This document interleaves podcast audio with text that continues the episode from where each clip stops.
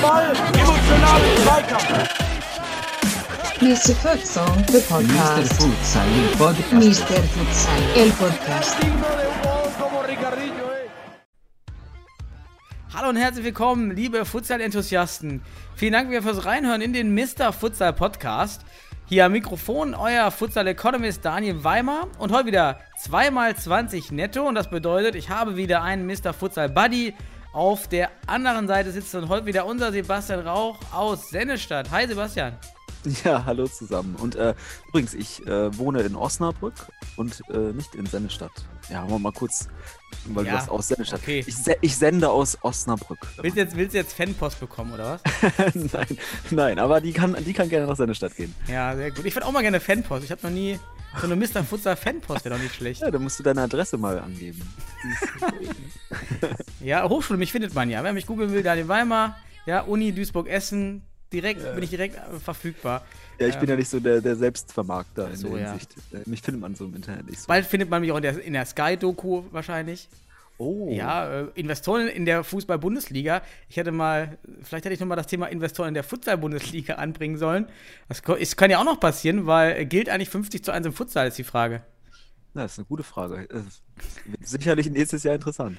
Ja, oder du kannst ja, du kannst ja 50 zu 1 im Futsal umgehen, indem du wie Miro Autonautovic nochmal, äh, liebe Grüße nach Futsal Stuttgart, ähm, ja einfach einen Club gründest, weil es ist ja nicht so weit nach oben. Nee, aktuell kannst du gründen und bist gleich direkt oben wahrscheinlich. Ja, dann, äh, das geht dann schneller. Kannst du einfach gründen und loslegen, ne? So, ja, viel passiert in den äh, letzten leider Wochen durch Corona, Trainingsstopp, Spielstopp. Da glaube ich, da gehen wir heute mal in den 2x20 netto ähm, sowieso drauf ein. Ähm, ich würde mal wieder meine News starten.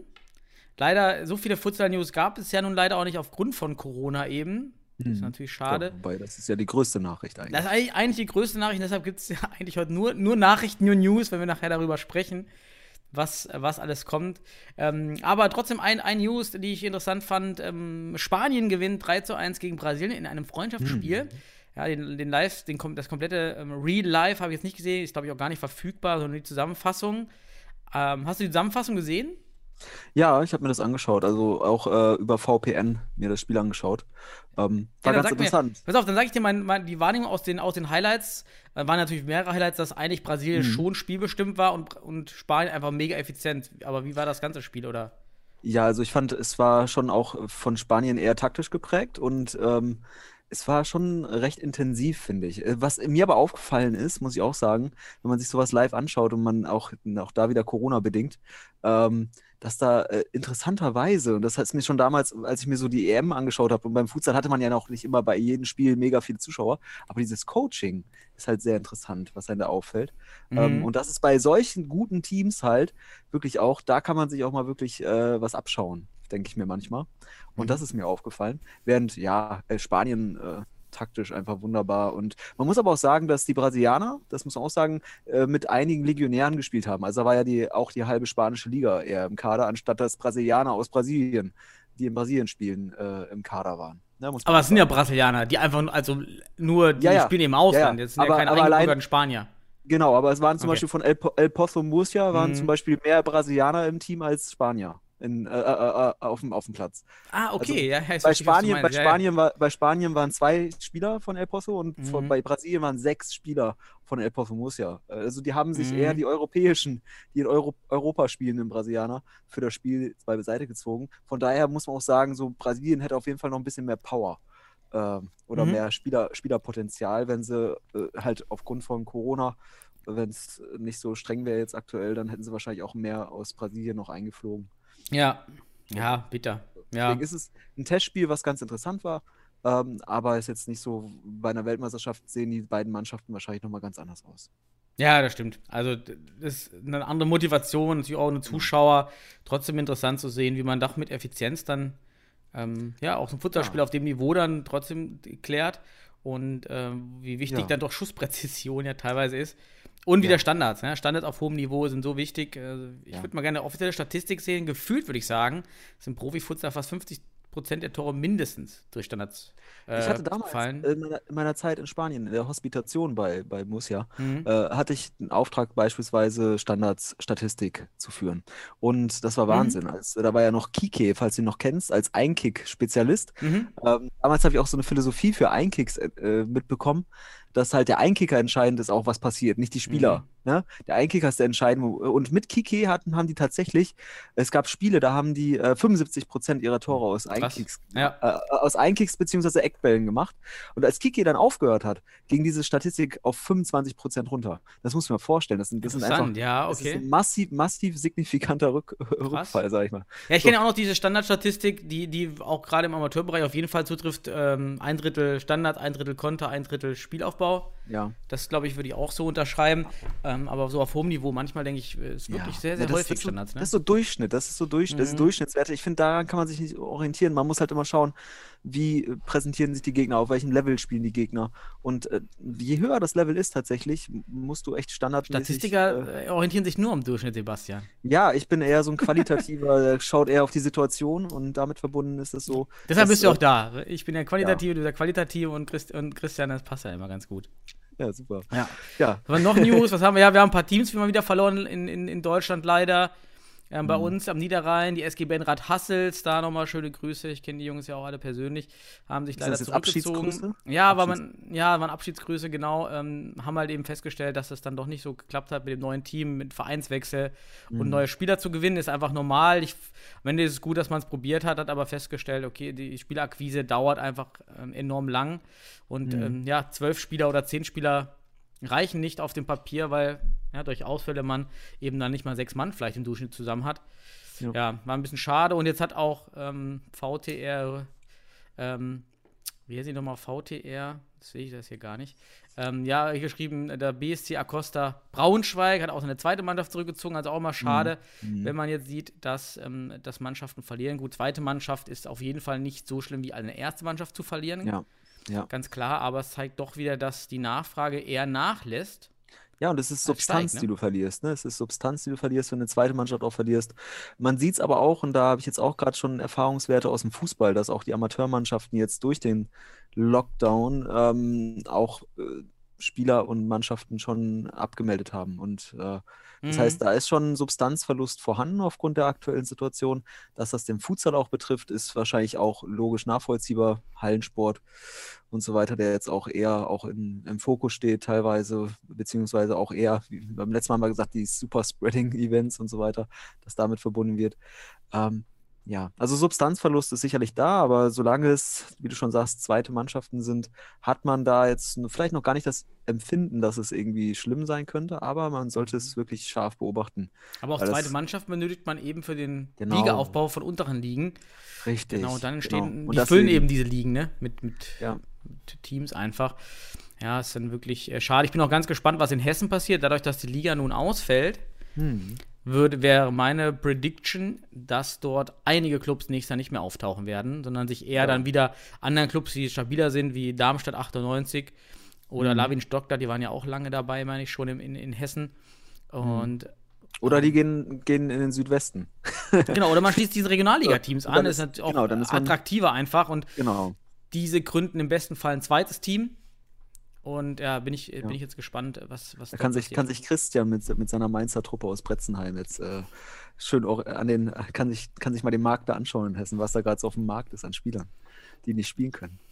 Also, abkaufen, wegkaufen. Nee, wir wollen Ja, kaufen nicht, sondern abwerben. Ja, das ist abwerben aber, aber das ist wirklich ein Problem, denn, den- den, ich kann mir jetzt vorhin schon vorstellen, dass die Regionalligisten in Ja. dieser Region genau diese Spieler abgreifen, die ja sowieso nicht spielen können. ja, das, Ja, das macht total Sinn im Winter. Und selbst wenn, das, wenn man erstmal nur vereinbart, für, einen, für die Rückrunde Hm. die Spieler zu verpflichten und dann wieder freizugeben, ähm, die besten Spieler der Teams, die aktuell nicht spielen, das macht, ja, äh, ja das könnte kritisch werden dann in, in Hessen. genau, das, das meine ich damit, ne? Also, dass man da auch das Augenmerk Mhm. drauf hat, weil es kann sein, dass sich, ne, ich ja. sage, Christian zum Beispiel, ne, wenn es um Bundesliga-Qualifikation geht, Rückrunde, die vielleicht stattfindet oder was auch immer nächstes Jahr noch stattfinden wird, ähm, dass du da dein Spielerpotenzial, dein Kapital in der Hinsicht auf jeden Fall nochmal verbessern wirst. Ne? Mhm. Ja. ja sind, wir, sind wir mal gespannt. Ja, dann News. Das, das war's. Weitere, Das war's. weitere Das war's. News. Doch ein, ein, ein, ein Brite, ich kenne ihn, ich kenne ihn selber nicht, Max Killman, spielt bei Wolverhampton. Wolverhampton? Wolverhampton. Wolverhampton. Und, Oh, der, Wanderers. und der hat wohl äh, bei Sky auch ein Interview gegeben, dass äh, Futsal ihm geholfen hat. Hat dann auch im, im, Mhm. äh, Ja, das Futsal hat der Max Meyer, Max Meyer früher auch gesagt. ja, ja, den, den hat man leider, der hätte sich wirklich mal, öfter beim Futsal zeigen können. So da, eigentlich hätte man damals diese Phase mit Max Meyer viel stärker nutzen müssen und Max Meyer, also so eine Art Botschafter, so einen offiziellen Ja. Futsal-Botschafter machen, der wirklich regelmäßig auftritt und regelmäßig Futsal irgendwie in die, ja, irgendwie promotet, das hat man leider verpasst. Ja, aber das, das, das äh, mit so jungen Spielern auch auf, auf, ich sag mal, aus pädagogischer Sicht ähm, ganz schwer, weil die haben ja ganz andere Probleme. Während ihres, ich sag mal, Max Meyer in seiner Anfangsphase im Profifußball, jetzt weißt wo es geendet ist, so dieser Götze-Effekt, ne? Ähm, so ein bisschen Hype gemacht und dann war auch die Luft irgendwann raus. Ich Ja. würde es eher interessanter finden, wenn man wie das in, in Barcelona gemacht wurde. Falls du noch hier diese Nike-Werbung und sowas kennst, wo Iniesta, Xavi, da auf einmal Mhm. Futsal spielen weil das sind gestandene Spieler, die haben alles erreicht gehabt und wenn die dann sagen, Ja, ey, ich habe stimmt. das erreicht, weil ich Futsal gespielt habe, das ist, glaube ich, äh, das ist, glaube ich, viel, viel, viel, viel. Ähm, Aber wichtiger wäre es noch, wenn man diese Dan genau diese Spieler als Botschafter einsetzt. genau, das meine ich ja. Solche Spieler als Botschafter, das kannst du ja Ach so, auch. ja, ne? ja. Du kannst ja, du kannst sie ja auch alle gerade einsetzen. geschaut, wo Max Meyer überhaupt gerade spielt. ich muss echt sagen, Das- so, genau. Weißt du, wo ich ich sehe es jetzt hier, ich habe geschaut, weißt du, wo er spielt aktuell? In England war da irgendwas? Ja. Erzähl mal. Ja? Crystal Äh, weiß Palace. nicht. Crystal Palace, ja. Hätte ich jetzt auch gar nicht mehr, hätte ich nicht gewusst, also auf dem Ja, äh, Stegreif. ja. Äh, ähm, also da, wie steht's denn bei denen? Kommt der vielleicht bald wieder zurück? so Keine Crystal Ahnung, nach? Schalke, nach Schalke sollte er nicht zurückgehen, glaube ich. Da die aktuell 13. sind die gerade aktuell, also dann, ähm, Ja. Ja. Das ist wahrscheinlich auch irgendwie er so gefühlt Ergänzungsspieler wahrscheinlich da irgendwie. Aber okay, Ja. hat, hat auf jeden Fall eine Karriere gemacht, muss man auch einfach sagen. ne? Also Ja. Premier League spielen ist schon cool. Ist auch aktuell wahrscheinlich besser als bei Schalke. So ist es dann. Ja, definitiv. Also, da, die sind jetzt wirklich im Mittelfeld, ist jetzt nicht schlecht. Aber man muss ja sagen, man sagt, Max Meyer hat Futsal gespielt, man muss das gerade rücken, hat in Bese gespielt, war sogar beim Ja. PCF Mülheim Mitglied, ganz am Anfang mit 13 oder Ja. 14. Er hat Ja. eigentlich nicht wirklich Futsal gespielt. Also, er hat nie trainiert, er hat, ja, ich meine, Freundesspiele oder auch ein Ligaspiel mal mitgemacht. Aber das war's auch. Also, das war Ja. wirklich eine ganz, ganz, ganz kurze Zeit. Ja, dann, dann könnte auch jeder sagen, der in der Jugend jetzt den Winterfutsal spielt. Ich habe Futsal gespielt, also mehr hat Max Meyer auch nicht gespielt. Du kannst auch einfach mal zu irgendeinem öffentlichen Bundesliga-Mannschaftstraining gehen und einfach Futsalbälle auf den Ball werfen, dann stoppt ihn einer an und sagst, guck mal, du hast Futsal gespielt. Jetzt, Ja, wir ja. setzen da einfach. Also er hat da schon ein paar, vielleicht auch mit Ja. trainiert und gespielt, aber es war wirklich keine sehr lange Zeit, dass er jetzt Nein. eine ganze Ausbildung, das muss man mal. Also ich glaube mal nicht, dass wir sagen. wissenschaftlich nachweisen können, dass das einen wirklichen, eine wirkliche Auswirkung auf Sicherheit seine, auf seine Entwicklung im. Fußball hatte. Aber das ist bei, bei einem Xavi und beim Iniesta oder ähnliche Spieler, äh, vor allem in Spanien, wo der Futsal halt etabliert ist, auch im, im Fußball in der Entwicklung, ähm, da kannst du das natürlich wunderbar nachweisen. Ne? Also Mhm. La Masia beim FC Barcelona, das ist ganz klar, da ist Futsal Methode. Ähm, und damit verbunden, da hast du halt wirklich auch, ich sag mal, ein Fundament wahrheitsgemäß das Ganze auch äh, in Verbindung zu setzen. Ja. Ne? Also hier in Deutschland ist das eher Marketing, dass du halt sagst, oh guck mal, Max Meyer, der hat schon mal im Fußball. Ja, haben Futsal- sie. Man, ist ja okay, auch wenn er nur kurz gespielt hat. Er hat sich da, Ja. er hat sich vor die Kamera äh, postieren lassen und hat für den Futsal gesprochen. War ja okay. Ja, war Genau, das wäre ja. Marketing. Das ist ja auch das. Marketing, Ja, ja, das wir ist gut gemacht. Botschafter, Botschafter haben. So, da steckt halt, da steckt immer ein Stück Wahrheit drin und auch viel, Mhm. Viel Traum und viel Vision und alles das. Ja, Vision, das ist immer beim richtigen Thema. Vision, unsere Vision, ist Vision, heut, die oh, Vision des oh. heutigen Podcasts ähm, besteht, ich würde heute den Vorschlag machen, dass wir nicht jeder eine Halbzeit hat, sondern dass wir jetzt schon festlegen, über was wir in den Halbzeiten sprechen. Denn es gibt eigentlich nur zwei Mhm. Themen, oder? Äh, Ja, vielleicht, vielleicht auch drei, Corona weiß. und unsere Nationalmannschaft, beziehungsweise das Spiel gegen die Schweiz, das erste Spiel gestern. Ja, Also wir haben ja. heute Samstagmorgen, gestern gegen die Genau. Schweiz, Freitagabend, oder? Ja, können wir drüber sprechen, auf jeden Fall. Vielleicht kommt da irgendwie noch nebenbei was rein, aber ich denke, das sind so zwei Main-Themes heute, die auch Ja, äh, wenn du was hast, dann wirf, dann wirf es einfach Ja. ein. Soll ich mal die erste Halbzeit starten? locker weg. Ja, starte. Okay. Komm. Und so.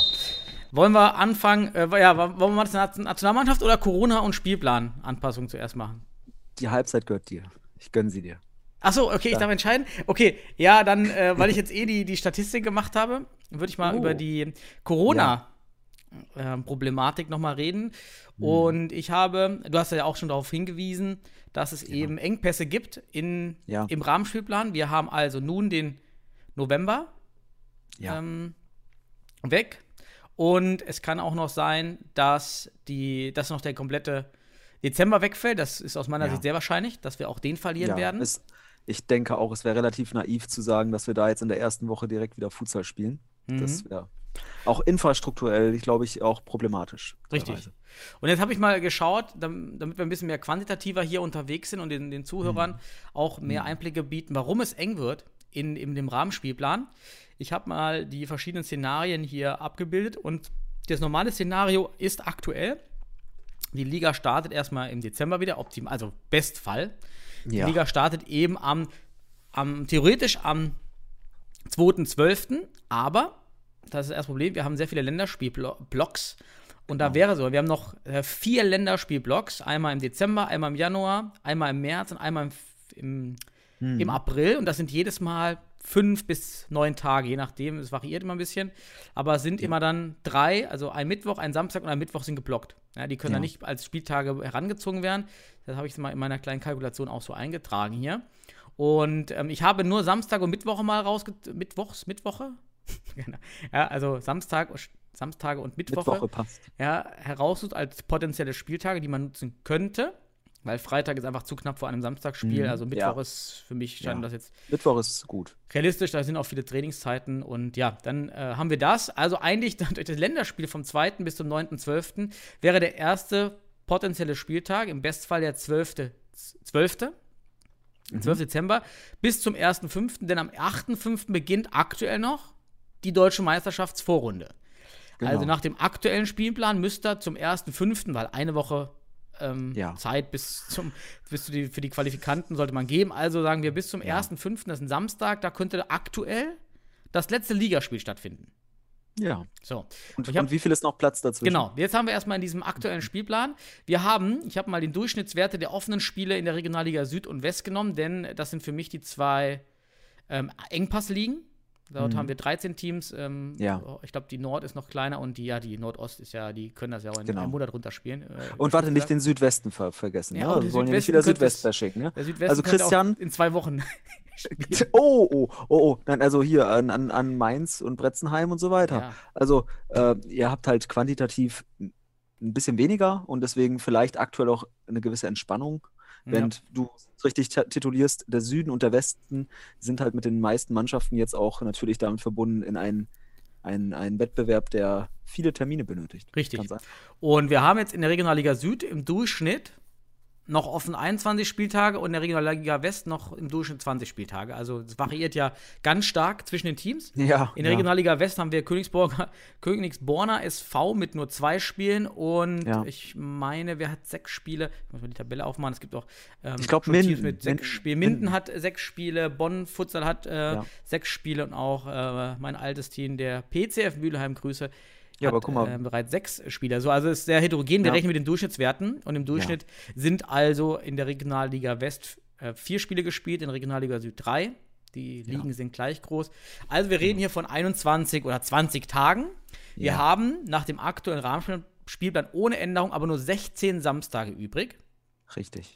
Durch die Länderspiele, ne, die wir auch nicht Genau. wegbekommen. So, Und, jetzt da. und, und du bist ja gerade Optimalfall, wir haben den Dezember jetzt noch mit eingerechnet. Ne? Also, Genau, das würde ich Genau. gleich dazukommen. Ja, Wir haben jetzt Ja. im Normalfall 16 Samstage. Jetzt nehme ich mal den kompletten Dezember raus und wir gehen davon aus, dass wir nämlich erst im Januar wieder spielen können. Und dann haben wir nur 14 Samstage im normalen Mhm. Rahmenspielplan. Wir hätten dann noch 11 Mittwoche, wenn wir den Dezember rausnehmen. Und Ja, kommen und selbst, wenn wir die Mittwoche ja. spielen, auf 25. Ja. Also wir haben 21 Tage offen im Durchschnitt, haben aber mit den Mittwochen zusammengerechnet nur 25 zur Verfügung. Da müssen wir ganz klar rechnen. Genau. Nachholespieltage, Cor neue Corona-Fälle. Genau. Also ich würde sagen, wenn der Dezember ausfällt, sagen wir, das mit dem Dezember, sind es Ja. nur 28 Tage, wird es eng, Mhm. wenn wir keine Änderungen bei den Länderspielen herbeiführen oder die deutsche Meisterschaft nach hinten verlegen. Mit dem aktuellen Ligakonzept. Mit dem Also, aktuellen Lieberkonzept, so wie wir es spielen, ja, ja, genau. Ja, also Ich, wir spielen Hin- und, Also- Hin und Rückspiel und am Ende, ja, wir nehmen die zwei, die ersten Beidplatzierten nach allen Spielen gespielt Ja. teil. So, das ist ja das aktuelle Konzept. ja, und da, also es ist ja wunderbar. Du bestätigst ja eigentlich auch diesen Point of No Return jetzt damit. Wir haben eigentlich keine Möglichkeit mehr, äh, jetzt, also eigentlich dürfen wir nicht so weitermachen. Wir müssen jetzt äh, schauen, dass wir äh, umdrehen, umdenken, andere Termine setzen, äh, Balance finden zwischen den Mhm. Länderspiel- äh, oder Lehrgängen der Aber ich habe Nationalmannschaft. hab noch einen. Warte mal. Ja, ich habe hab noch raus. was. Ich habe jetzt Ja, dann, bitte. ich habe nicht noch dann nachgerechnet, was ist, wenn wir die deutsche Meisterschaft wie letztes Jahr nach hinten verschieben Hm, und, das habe ich mir auch schon durchdacht. und ja. diese am 27.06., es muss ja schon vor dem 31.06. entschieden sein. ja, vor allem wenn du mit einer Bundesliga danach startest. Ja, ja, also das, also, das muss viel, aber trotzdem, wir schieben es auf den 27.06. im Block oder Ja. das, ist ein, das ist ein Sonntag, ne, der 26.06. Ja, ist der Samstag und dann die Woche. Dann kannst du vielleicht bis zum 12.06. die Liga ziehen, ja. aber selbst dann hast du unter dem aktuellen Konzept, auch noch vorausgesetzt, wir haben den Dezember, auch nur 22 Samstag. Also dann schaffst du es eigentlich auch nicht mit nur Samstagspielbetrieb. Richtig. Dann hast du aber noch 18 Mittwoche und würdest auf 40 kommen. Also das würde das Ganze schon deutlich entkräften. Also da hätte Mhm. man viel, wenn wir den Dezember rausnehmen, was wir alle ein bisschen vermuten, dass da kein Ball mehr rollt, Ja. dann hast du 37 potenzielle Spieltage, aber da reichen die Samstage schon nicht mal mehr auf dem Papier. Dann hast du auch Genau, nur noch 20 das- Samstage und wir hatten ja gerade ich, ja. gesagt, im Durchschnitt sind 20 bis 21 Samstage noch notwendig oder Spieltage. Also selbst wenn du, das, ist- das finde ich krass, also selbst wenn wir die, Ja. die DM ganz über anderthalb Monate nach hinten schieben, schaffen wir es nicht, nur über ja, Samstage genau. zu spielen. Ja, Genau, also es, es, geht, es geht wunderbar quantifiziert. Es funktioniert nicht mehr im normalen, regulären Spielbetrieb in der Hinsicht. So. Und Ja. Mittwoche, wir reden hier vom Futsal, Amateursport. Wir reden hier von Beruf, beruflich, äh, berufstätigen Spielern, die äh, jetzt aus, zum Glück, und du sagst ja gerade, zum Glück haben Minden und Bonn schon die meisten Spiele gemacht, weil die am weitesten auseinander sind, äh, wenn man geografisch schaut. ja, richtig stimmt, Aber, ja. aber ganz ehrlich, wenn jetzt äh, eine Bielefelder Mannschaft nach, nach Bonn muss ähm, an einem Mittwoch oder andersrum oder auch nach Düsseldorf oder nach Wuppertal, ähm, ist das ziemlich schwierig umzusetzen, weil die Spieler sind Mhm. berufstätig. Das hätte also eine massive sportliche, Wett also eine Wettbewerbsverzerrung mit sich, ähm, würde es mit sich bringen, wenn du mittwochs jetzt wirklich auch noch ernsthaft anvisierst. Und ähm, Du kannst sogar, du kannst sogar die Länderspiele rausnehmen am, am Mittwoch. Und ich habe dann mal gerechnet, wenn wir Ja. das Länderspiel, ja, die, die, die, die Kader treffen, die letztendlich an einem Freitag spielen nur ein Spiel, kein Hin- und Rückspiel. Ja, kann man sich ja auch Mhm. mit dem Gegner immer wieder, je nachdem, ob es EM-Qualifikation, ob wir weiterkommen oder nicht, ähm, darauf verständigen, es wird nur ein Spiel gespielt, aber es bleibt dabei, der Samstag würde immer gespielt werden. Das heißt, selbst wenn Mhm. Muss. man diese Ja. Länderspiel-Blocks reduziert auf nur einen Samstag, anstatt eine Mittwoch, zwei Mittwochs und einen Samstag, wie es aktuell ist, viermal, gewinnst du nur Mittwoche. genau. Du gewinnst keine ist so- Samstage. Also du kannst Richtig. maximal alle Länderspiele canceln, dann hast du aber nur, auch nur vier Samstage mehr. Würde im Normalsystem, wie aktuell vorgesehen, nicht reichen. Dann hättest du nur 20 Spieltage. Gerade so, also wenn du alle Länderspieltermine streichst, das ist krass. Und dann auch der Ja. andere, also es- wie du es Ja. schiebst, es reicht nicht äh, mit Genau, Samstagen. es Ja. reicht nicht. Du kannst, wir können bis, bis in den Juli, Juni spielen und es reicht nicht. Ähm, und das ist ja wunderbar. Du erzählst das gerade, aber jetzt kann ich sagen, das ist jetzt die ökonomische Perspektive und die würde ich jetzt, wenn wir wirklich jetzt, du, das ist ein Optimalfall, von dem den du gerade ausstehst, ausgehst. Ne? Ja. Also, wenn wir da weiter nochmal ein Lockdown wieder zu einer Erkältungszeit haben und sei es da wieder zwei Wochen, einfach nur zwei Wochen mal Sperre. Und das ist ja auch unabhängig davon, ob das jetzt wieder ganz bundesweit ist, und das kann ja auch einfach mal wieder nur Schwert oder Unna betreffen. So, dann ist das hier eine, eine, also wenn du so redest, dass wir sagen, wir haben, wir schaffen das noch mit diesem Liga-Konzept, dann ist das immer noch eine ganz romantische Perspektive. die, die Blase wird äh, wahrscheinlich nicht halten. Ähm, und deswegen müssen wir uns Gedanken darüber machen. Einerseits, erstmal, du, du hast ja auch schon beim letzten Mal richtig angesetzt, ähm, die Nationalmannschaft sollte sich hinterfragen, ob man vielleicht diese Termine alle nutzt. Ähm, andererseits Mhm. muss man da aber auch sagen, da stehen wir auch, also da muss man der Nationalmannschaft die Termine auch zusprechen. Einerseits, äh, ich einerseits, andererseits die ganze Zeit hier, aber es wird halt auch wie eine Art Profisport äh, gesehen. Ne? Also da sind, Beruf, da sind äh, Arbeitsverhältnisse hinter, Trainer und Funktionäre stehen im Arbeitsverhältnis, Spieler werden mit Arbeitsentschädigungen und so weiter ähm, tangiert. Und unsere Spieltage in den Ligen, das sind, das ist ja kein Berufssport. Also das heißt, wir haben da auch mal eine Priorität, die überhaupt funktioniert während des Lockdowns. Sollte nochmal ein neuer Lockdown sein, würde Nati noch funktionieren. Ja. So, Einen sollte man wenigstens einplanen. Also ich glaube Ja. auch, dass es, weil es war ja auch die Rede der Virologen und es wird auch schon in Wales und in Schottland so probiert, im, Mhm. Vor, im Vornherein jetzt direkt schon Brecher-Lockdowns, aber dann halt kürzer, eine Woche einzuplanen, meistens in den Ferien. wenn Ja. die Schüler sowieso dann äh, zu Hause sind. Und dann jetzt wird, könnte ich mir vorstellen, dass man festlegt, dass eine Woche in den Winterferien und eine Woche in den Osterferien direkt ein Lockdown jetzt schon angekündigt wird. Ja, zu Hause im Wohnzimmerzelt. Ja, da kann sich jeder drauf einrichten. Die Wirtschaft, Das- die, das ja, also ist das ist, das ist aber Ja. auch wirklich, finde ich mal jetzt ganz unabhängig davon, ein sehr, sehr gutes Konzept zur Eindämmung, weil sich auch die Wirtschaft und alle dann darauf äh, einstellen können, auf diese Ja, Woche also- oder zwei und das, man hat dann so eine Brecher, so eine Brecherwoche, irgendwie Ja, haben die das genannt. Aber das müsste man, also ich glaube auch, man muss wenigstens noch mal vier Samstage draufrechnen oder abziehen, wie auch immer, Ja, die man noch das geht. offen hat. Oh, boah, das ist aktuell, ähm, Es ja. ja. lass uns doch einfach mal der Realität ins Auge schauen und sagen einfach äh, im Westen und im Süden, wobei der Süden ja nochmal ein anderes Ligakonzept verfolgt mit Hinrunde und dann Mhm. Playoffs. Wer weiß, äh, inwieweit das da ausgerechnet wird. Aber sagen wir mal im Westen jetzt aktuell ganz deutlich, bei aller Romantik, die du jetzt auch ökonomisch schon reinsteuerst, ähm, es ist nicht machbar. So wie es Ja. jetzt läuft. Es ist nicht machbar. Also es gibt keine Erfahrungswerte, die uns bestätigen, dass das machbar wird. Erklär mal So. ganz, ganz kurz nur das Konzept im Süden. Was, was war da? Was Also meines, meines Wissens nach, vielleicht sollten wir doch mal vielleicht nochmal, äh, vielleicht, äh, also weil, wobei du bist ja, Ja. schon auch am, am Flügel ausbreiten da und gucken und am, äh, wer da ist. Aber ähm, damit verbunden ist es ja eine Hinrundensaison, die gespielt wird und dann geht es in die Playoffs. Dann werden da Ah, Playoffs okay, gespielt. das hatte ich ist jetzt ma- wieder das ist völlig vergessen. Da. Ne, falls, falls, falls, Ja, hier, ja. falls wir irgendwas Mhm. Falsches sagen sollen, die gerne per Kommentar sagen, nee, das war anders, aber dann haben wir da auch einen Wissensgewinn. Dann sind wir hier auch eine richtige Futsal-Bildungssendung, wenn man so möchte. Ja, ja. Ähm, so, und äh, aber das ist halt nochmal ein anderes Konzept. Da wurde also schon mal präventiv gedacht. Und das, was wir Mhm. vor zwei Monaten oder drei Monaten hier über den Westen schon erzählt haben, ähm, dass das total, dass da keine Prävention drin steckt. Ja, das, Mhm. das ist, wird spätestens jetzt deutlich. Und das ist jetzt, das sind jetzt das sind vier Wochen, von denen wir sprechen. Und du bist ja noch mit dem Dezember am Rechnen.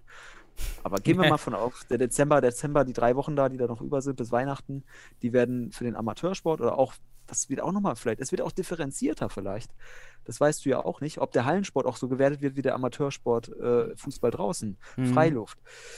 Das weißt du nicht. Aber sagen wir es mal so, es kommt die Erkältungszeit jetzt, ne, also unabhängig von, von, von Covid werden auch andere Viren und Bakterien rumschwirren, die Symptome Mhm. ausmachen und die werden dann dazu führen, dass man testet. Naja, also es reicht nicht. Es reicht. Genau. Wir können Es zusammenhalten, die Samstage reichen weder, ob wir jetzt im Dezember Genau. spielen oder nicht. Sie reichen auch nicht, ähm, ob wir bis Juni durchspielen oder nicht. Das, die Samstage reichen einfach nicht.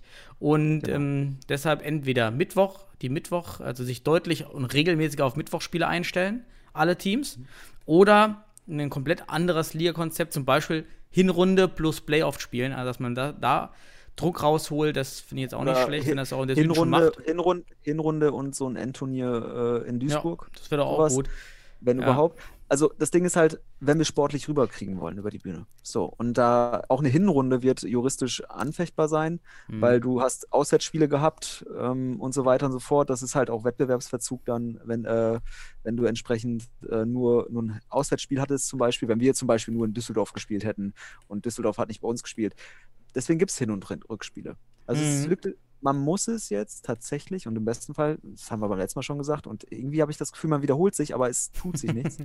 Ähm, Ja, kommt auch der- keine neue der- Lösung, richtig. der- es ist, wird einfach genau wie in der Politik gerade gewartet, abgewartet. Und ähm, es wird halt nicht lösungsorientiert, auch nicht differenziert drauf zugegangen. Es wird halt, die Differenzierung ist echt immer noch sehr oberflächlich, ähm, obwohl Mhm. man schon Evidenz hat, die vielleicht zu anderen Perspektiven beisteuern könnte. Ähm, aber im Futsal ist es so aktuell jetzt halt, ich, ich spreche da auch jetzt erstmal aus Sicht des Westens. Ich weiß jetzt nicht, wie die anderen Verbände damit umgehen. Ich denke aber auch andere Verbände, sag mal im Nordosten oder sowas, die sind vielleicht anders in Kommunikation mit Mhm. den Teams. Aber im Westen sitzt man die Sache gerade aus. Ich sehe gerade, ich sehe gerade im Norden tatsächlich, das hatte ich gar nicht auf dem Schirm, dass es auch 13 Teams sind. Also die Regionalliga Nord hat Ah. exakt dieselben Probleme, aber die Regionalliga Nord hat im Durchschnitt eher fünf bis sechs Spiele schon gespielt. Ja, Also hier sind noch mal zwei Spiele weniger, aber dann reicht es vielleicht maximal mit der Verschiebung nach hinten. Hier hat tatsächlich Hamburger Lions haben schon acht Spiele gespielt. Ja, Wacker Futsal, Ah. ehemals Fortis, haben schon sieben. TV Wolmertshausen aus Bremen hat ja, schon sehr sieben. gut. Dann, dann Ja. können wir den Norden natürlich auch in diese Rechnung mit irgendwie rein. Ja, ja, der ist voll da drin. Ja? Jetzt So. hatte ich gar nicht irgendwie auf dem Schirm Genau. nochmal, Also, dass ja. sie auch 13 Teams haben. Und, und aber interessant wäre auch, wenn du, wenn du die, die deutsche Meisterschaft nach hinten ziehst, jetzt schaue ich mal in die Regionalliga Nordost, wann jetzt der letzte Spieltag wäre, weil dann haben die wiederum das Problem, dass die einen unglaublich großen Zeitraum ohne Spiele überbrücken müssten. Das ist natürlich auch Ja. für die, muss man fairerweise Genau. sagen, für Hohenstein und, und wer sich dann am Ende da noch jetzt durchsetzt, ist ein bisschen spannender auch, äh, jedenfalls Ja. in der, in der Top-Gruppe. Ähm, da, ich schaue mal hier schnell nach, wann, wann jetzt hier die letzten Spiele sind. Und zwar ist angesetzt am 24.04. Und wenn man erst am 30.06., also über zwei Monate später, die deutsche Meisterschaft spielt, das wäre jetzt äh, schon für 1894 Hohenstein so als Favoriten, aber auch Beach United ist ja relativ stark, dann äh, eigentlich Ja, jetzt musst du- auch schlecht, ne? Jetzt musst du natürlich schauen, welchen Wert setzt du hier pri äh, mit Prioritäten an. Also ist jetzt die Bundesliga-Qualifikation hat den höchsten Wert oder die deutsche Meisterschaft? Also ist die deutsche Meisterschaft jetzt nur noch sekundär zu betrachten danach oder wie machen wir das? Also ich denke und ähm, so glaube ich auch, sollte man auch vielleicht jetzt schauen, dass man da über diesen Wertepluralismus, dass man schaut, was ist wichtig, was, was ist jetzt gerade in dieser Saison wichtig, dass man sagen könnte, okay, die Bundesliga hat schon die Qualifikation sportlich, ordentlich, hat auch nicht nur für den Westen oder den Nor Norden und Süden, sondern auch für den Nordosten absolute Priorität. So, das heißt, das sollte da fair, sportlich und in gewissermaßen dann schlussendlich auch sauber ablaufen. Und dann muss man, es wird, es wird unausweichlich, man wird auch in, saure, in sauren Apfel beißen müssen, was, wenn es um die deutsche Meisterschaft geht, dass man halt mal sieben Wochen dann äh, warten müsste, wenn es solch eine Konzeption gibt. Aber sag mal, ganz ehrlich, äh, hast du Informationen, dass da irgendwo gerade irgendwas äh, umgedacht wird, umgeplant wird? Ähm, Ja, im, im Westen Nordosten wird allgemein wohl ähm, geplant über die Regionalligen. Da finde ich schon mal gut, dass da anscheinend irgendwie Ja. Planungen stattfinden, auch im Futsal, glaube ich, wie ich es richtig mitbekommen habe. Aber also da, da findet ein wenig Kommunikation statt, aber im Westen ist die Kommunikation ja wirklich sehr, sehr rudimentär oder überhaupt nicht G- vorhanden. Auch G0, G0. G0, also das ist wirklich äh, da schade. Da müssten dann vielleicht auch alle Teams zusammenrücken, weil das betrifft alle die Problematik, dass der Spielplan nicht ausreicht und dann nicht am Ende Hm. Ja, der DFB sagt, ja, ach, ja, wisst ihr was, äh, ihr Futsaler, nö, machen wir jetzt nicht, ja, so ihr, wir brechen eure Liga ab, so wie in Hessen, ja, haben wir keine Lust drauf, jetzt haben wir endlich die Chance, euch zu killen. Jetzt, jetzt brechen wir die Liga ab und es gibt keine Bundesliga. Äh, Alter, die, Bundes, also die Bundesliga, denke ich, wird stattfinden. Das siehst du jetzt schon an, bei Lockdown wird spielbar sein, weil der Profisport spielt. Also Mhm. das ist auch wichtig. Also Berufssport, äh, sie ist auch im Westen spielt ja sogar die Fußball-Regionalliga noch weiter. Auch als übrigens, äh, wie herausgefunden wurde, als einzige Regionalliga überhaupt bundesweit. Ähm, aber ähm, Ja, guck mal den englischen, Fu- den englischen Fußballverband an. Wer hätte denn vor Ja. fünf Monaten erwartet, dass der englische Fußballverband Futsal einstellt? Ja, aber da, ver- ver- ich weiß jetzt nicht, wie der englische Verband das da konzipiert hat, aber der DFB konzipiert es ja auch auf den Schultern der Vereine. Das heißt, wenn die Vereine es können, stru- infrastrukturell und Mhm. strukturell, ähm, dann findet es statt und dann ist es Berufssport und dann gibt es auch Lockdown-Bedingungen, die halt dazu führen, okay, Futsal darf stattfinden. Das Ja. ist halt ein Unterschied zu heute. Und deswegen, das spricht eigentlich für den Bundesliga-Start, aber es spricht halt vieles dafür, dass diese Saison, um sie sportlich dafür zu präparieren, geändert werden muss. Und Mhm. ich, also wir haben jetzt ja viel über die Problematik gesprochen. Wir könnten weiter über die Lösung sprechen. Was wäre jetzt eine Lösung? Du, du hast jetzt gerade schon versucht, in deiner Rechnung mit einzubetten, ähm, dass die deutsche Meisterschaft echt maximal ganz nach hinten geschoben werden muss Mhm. und wieder aufs Wochenende, damit wir überhaupt Raum kriegen. Ich glaube, Ja. und das da bin ich ganz ehrlich, das wäre erstmal auch wieder eine grundsätzliche Voraussetzung, dass die deutsche Meisterschaft sich auf das letzte Wochenende der Saison legt. Dann hast du Spielraum. Und Mhm. mit diesem Spielraum müssten sich jetzt die Verbände, die Probleme haben, und wir haben ja gerade festgestellt, okay, der Norden könnte also auch Probleme kriegen, der Westen und der Süden, die müssten sich jetzt damit auseinandersetzen, wie kriegen wir jetzt da eine sportliche Wertung hin, die vielleicht sogar auch nochmal weitere vier Wochen Lockdown äh, zu, mit dem Dezember, vielleicht auch nochmal im Frühjahr mit berücksichtigt, also Mhm. präventiv denken, lösungsorientiert. Und der erste Schritt wäre tatsächlich, sich zusammenzusetzen. Und ähm, damit verbunden ist aber jetzt auch natürlich die Frage, und das muss man auch klar sagen, wird das demokratisch möglich sein? Ist das Ja, du demokratisch brauchst halt für jetzt eine Änderung des Rahmens der, der, der Liga-Spielpläne. Also wirklich zu sagen, wir wechseln zum Beispiel von einem Hin-Rück-System äh, Mhm. zu einem Hin-System mit Playoffs am Ende. Dafür benötigst du alle, ähm, alle Stimmen aller Teams. Ja. Und selbst dann ist es natürlich schwer im Verband, das auch zu kommunizieren. Aber theoretisch aus meiner Sicht, wenn alle dem zustimmen, dann, dann, dann steht da einiges offen. Aber das größte Problem und der Widerstand, und das sehe ich leider auch im Westen, und ich kann mir, denke mir, dass die anderen Regionalligen das aktuell auch beobachten, ist ja, dass, oh, oh, die 20 Minuten sind schon um. Oh, das ist ein Mach wunderbares weiter, Thema. Ja, die haben ja die Halbzeit noch, zum Glück. Äh, und die Halbzeit nutzen wir mal, um über die opportunistischen Probleme zu reden. Denn ich glaube, das Ja. Problem jetzt, eine Änderung im Spielplan, ist nicht, welchen Spielplan wir machen, sondern es wird keine Mehrheit geben. Und die Mehr das wird keine Mehrheit aus dem einfachen Grund geben, dass jetzt schon Spiele gespielt sind und damit Sicherheit besteht, wer wahrscheinlich, also du hast mehr Informationen, wer diese Liga die, die, Qualifikation schafft und nicht. Genau. Und das führt jetzt dazu, dass zum einen die Absteiger, die aktuell auf Abstiegsplatz sind, gegen jegliche Änderung ist, weil man hofft, dass die ganz abgebrochen wird, die Saison. Die sind also, am Ende hast du die, die auf Abstieg, im Abstiegskampf sind, die sind dafür, dass die ganze Saison annulliert wird. Dann hast du die, die in die Bundesliga wollen, aber gerade vielleicht Platz 5 und 6 sind, also die ihre aktuelle Performance überschätzt haben. Die werden sagen, nee, das wollen wir nicht ändern, weil wenn wir jetzt rausgehen, dann kommen wir in die Playoffs nicht, wenn dann nur die ersten Top 4 spielen. Ja, da sind wir ganz raus. Die sind also auch nicht für eine Änderung, die sind auch eher für den Abbruch. Und das ist das größte Problem, dass eigentlich nur Anreize bestehen bei denen, die, die absehbar ihre Ziele nicht schaffen, die Liga zu einem Abbruch zu bekommen. Ja, und damit verbunden, aber wenn wir jetzt auch nochmal gerade die Perspektive, dass die Bundesliga wahrscheinlich starten wird, auch einem Irrglauben unterliegen. Also ähm, es gibt ja auch manch, aus, wobei ich das auch nochmal anders perspektivieren muss, damit man das versteht.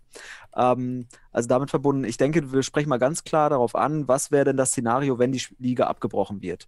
So, wenn die Liga, wenn die Saison abgebrochen wird, dann wäre die einzige Möglichkeit, einen sportlichen Qualifikanten zu finden, erstmal über eine Jahreswertung der letzten Jahre. So, da muss man irgendwie sich schauen, okay, was, ne, wann sind reguläre Saisons gespielt worden? Und dann würde man natürlich vielleicht im Westen und im Süden, wäre klar, Weilimdorf, Regensburg, Westen, Köln, Sennestadt, so. Im Norden hast du vielleicht sogar noch ein bisschen mehr Spektakel, aber da hast du halt mit den Hamburg Panthers auch eine sichere Nummer. Mhm. So, und ähm, das heißt, diese Mannschaften hätten natürlich opportunistisch gesehen, genau wie die Absteiger, wie du es gerade schon gesagt hast, den Sinn und Zweck Upsala, das war eine Flasche. So, ja, meine Katze springt direkt, direkt den Ligavokal äh, Nein, der ist nicht aus Glas. Rein? Also, aber diese Mannschaften hätten ja natürlich erstmal, den könnte man jetzt mhm. unterstellen, direkt Saisonabbruch und dann sind sie erstmal sportlich qualifikant, vereinfacht gesagt. Mhm. So, da könntest du jetzt den Opportunismus und den Eigennutz irgendwie reinspielen. Und ja, ich sehe ich sehe da so auch die Gefahr, dass das passiert. Ja, wenn du jetzt fragst, wollen, wollen wir ein anderes Ligakonzept? Vor allem Mannschaften, die sich vielleicht, die gerade ihre, wie sagt man das auf gut Deutsch, die Fälle weg, wegschwimmen sehen irgendwie. Ähm, Mhm. ne, auch, aber auch Mannschaften, die sich äh, mit Vision und, und, und Motivation in die Saison begeben haben und dachten, sie können jetzt da oben angreifen. Ähm, ne, die, die, die, die sind dem Irrglauben unterlegen, dass sie denken, wenn sie jetzt abbrechen, dass das dann äh, dazu führt, dass die Bundesliga nicht stattfindet und sie nächstes Jahr nochmal die gleiche Chance hätten. Also das ist auch wichtig. Also wir müssen das schon sehr differenziert betrachten, wo dieser Opportunismus sich gerade ausbreiten könnte. Gleichzeitig Mannschaften wie, komm, wir nehmen mal das ganz klare Beispiel wie äh, Stuttgarter Futsal oder Fortuna Düsseldorf. Die sollten massiv dafür plädieren, dass wir hier eine sportliche Wertung hinkriegen für diese Saison, dass wir den sportlichen Wettbewerb hinkriegen. Weil sonst sind das natürlich erstmal keine sportlichen Qualifikanten auch wenn sie strukturell die Bedingungen haben. Weil da müssen wir ganz klar sagen, strukturell, was heißt das schon? Also, wenn du, das ist jetzt egal, ob du eine Million hast oder 300.000. Also, du wirst doch mit den 300.000 die Bundesliga wunderbar spielen können. Und da sollte man auch nicht sagen, wer mehr Geld hat, kommt in die Bundesliga. Ist ja ganz klar. Sondern es muss halt das gestemmt werden können. Ja, so. Ja, es muss schon der Mix sein. Also du, ich, es gibt ja auch, die, wie du schon angesprochen hast, die, die, die Idee oder wurde auch mal in, in Foren Ja. online geäußert, die besten der letzten Jahre, das ist aus meiner Sicht totaler, total verfehlt, weil die Bundesliga ist ein Wirtschaft, hat wirtschaftliche Mhm. oder anders, die wirtschaftlichen Anforderungen sind viel härter als historische Ja. Futsal-Leidenschaft, Emotion. So, das bringt dir kein Geld auf dem Kann ich Level. verstehen, ja. Äh, und äh, finanziell ist das Erste, was stimmen muss, denn es darf in der Bundesliga-Saison keine Insolvenz geben. Das ist ein ganz schlechtes Zeichen Ja. an alle. Und ähm, das ist primär zu sehen. Äh, Ja. Also am Ende würde ich sagen, sollen sich dann die melden, die ja, müssen Genau. eine wirtschaftliche Qualifikation werden, wie damals auch in der, in der Bundesliga zu Beginn, der Fußball-Bundesliga, war, war auch viele ähm, Entscheidungen rein finanziell getrieben. Mhm. Aber auch regional haben wir überall äh, Gleichverteilung. Ja, aber du kannst jetzt, du kannst ja nicht aus dem sportlichen Wettbewerb jetzt einen ökonomischen Wettbewerb machen. Das geht ja nicht. Also naja, du musst kannst, ja schon. Naja, du ne? machst ja, du veränderst ja die Bundesliga, die es noch nicht gibt. Mhm. Ja, so die hat einfach dann, äh, das das steht schon im, im Konzept, dass ein Lizenzverfahren notwendig ist. Und Mhm, hier hat der genau. DFB zum Glück aus Sicht des DFBs also offen gelassen, inwief also die Spezifikation Mhm. offen gelassen.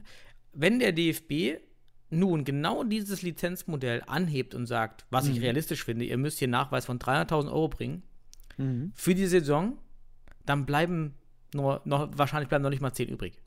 Genau, das ist ja das Ding. Du musst ja einerseits es schaffen können, äh, zehn Mannschaften mit einer Sicherheit, ökonomischen Sicherheit auch zu platzieren in der Bundesliga. So, und ähm, natürlich hat aus meiner Sicht und ich denke auch äh, viele und fast alle Zuhörer, ich denke, lieben diesen Sport auch aufgrund der Sportlichkeit. Erstmal eine sportliche Qualifikation und wenn sie über Jahreswertung oder sonst was kommt, aber na klar, dann als zweiten Schritt heißt es, bitte weiß mal nach, dass du das ökonomisch stemmen kannst. Und jetzt die Frage, wie hoch ist die Summe da, damit du stemmen kannst? Das muss mit einem Businessplan und etc. Du kannst ja auch anstatt Geld Leistung etc. irgendwie äh, zur Verfügung gestellt bekommen. Ähm, also es wird halt in der Hinsicht schon auch ein kompliziertes Ding, muss man sagen. Ähm, aber ich denke, es wird ähm, unabhängig davon äh, jetzt nicht notwendig sein, zu sagen, der, der am meisten Geld hat, kommt in die Bundesliga, sondern es muss ein für eine Lizenz muss ein Minimalwert erbracht werden. Ne? Also oder, oder ein Wert, eine, eine, Schwelle überschritten werden, wenn man so möchte. Ne? Es ist halt, und daraus, das meine ich halt, es wird nicht zu einem ökonomischen Wettbewerb. Ne? Das heißt, es geht jetzt nicht, okay, der hat eine 5, der hat 500.000 Euro und dann hat der, der muss 600.000 Euro haben oder der muss noch mehr haben, noch mehr haben, sondern sagen wir mal, ich sage auch ganz realistisch, sagen wir 250.000 Euro, das wäre erstmal eine gesunde Summe, mit der du einigermaßen starten kannst. Da haben wir schon mal drüber gesprochen, aber 250 50.000 Euro ist ein Minimalwert, damit du wirklich sicher mit Instabilität umgehen kannst und dann äh, bist du mit dabei. So, das wäre so eine ökonomische Wertrechnung.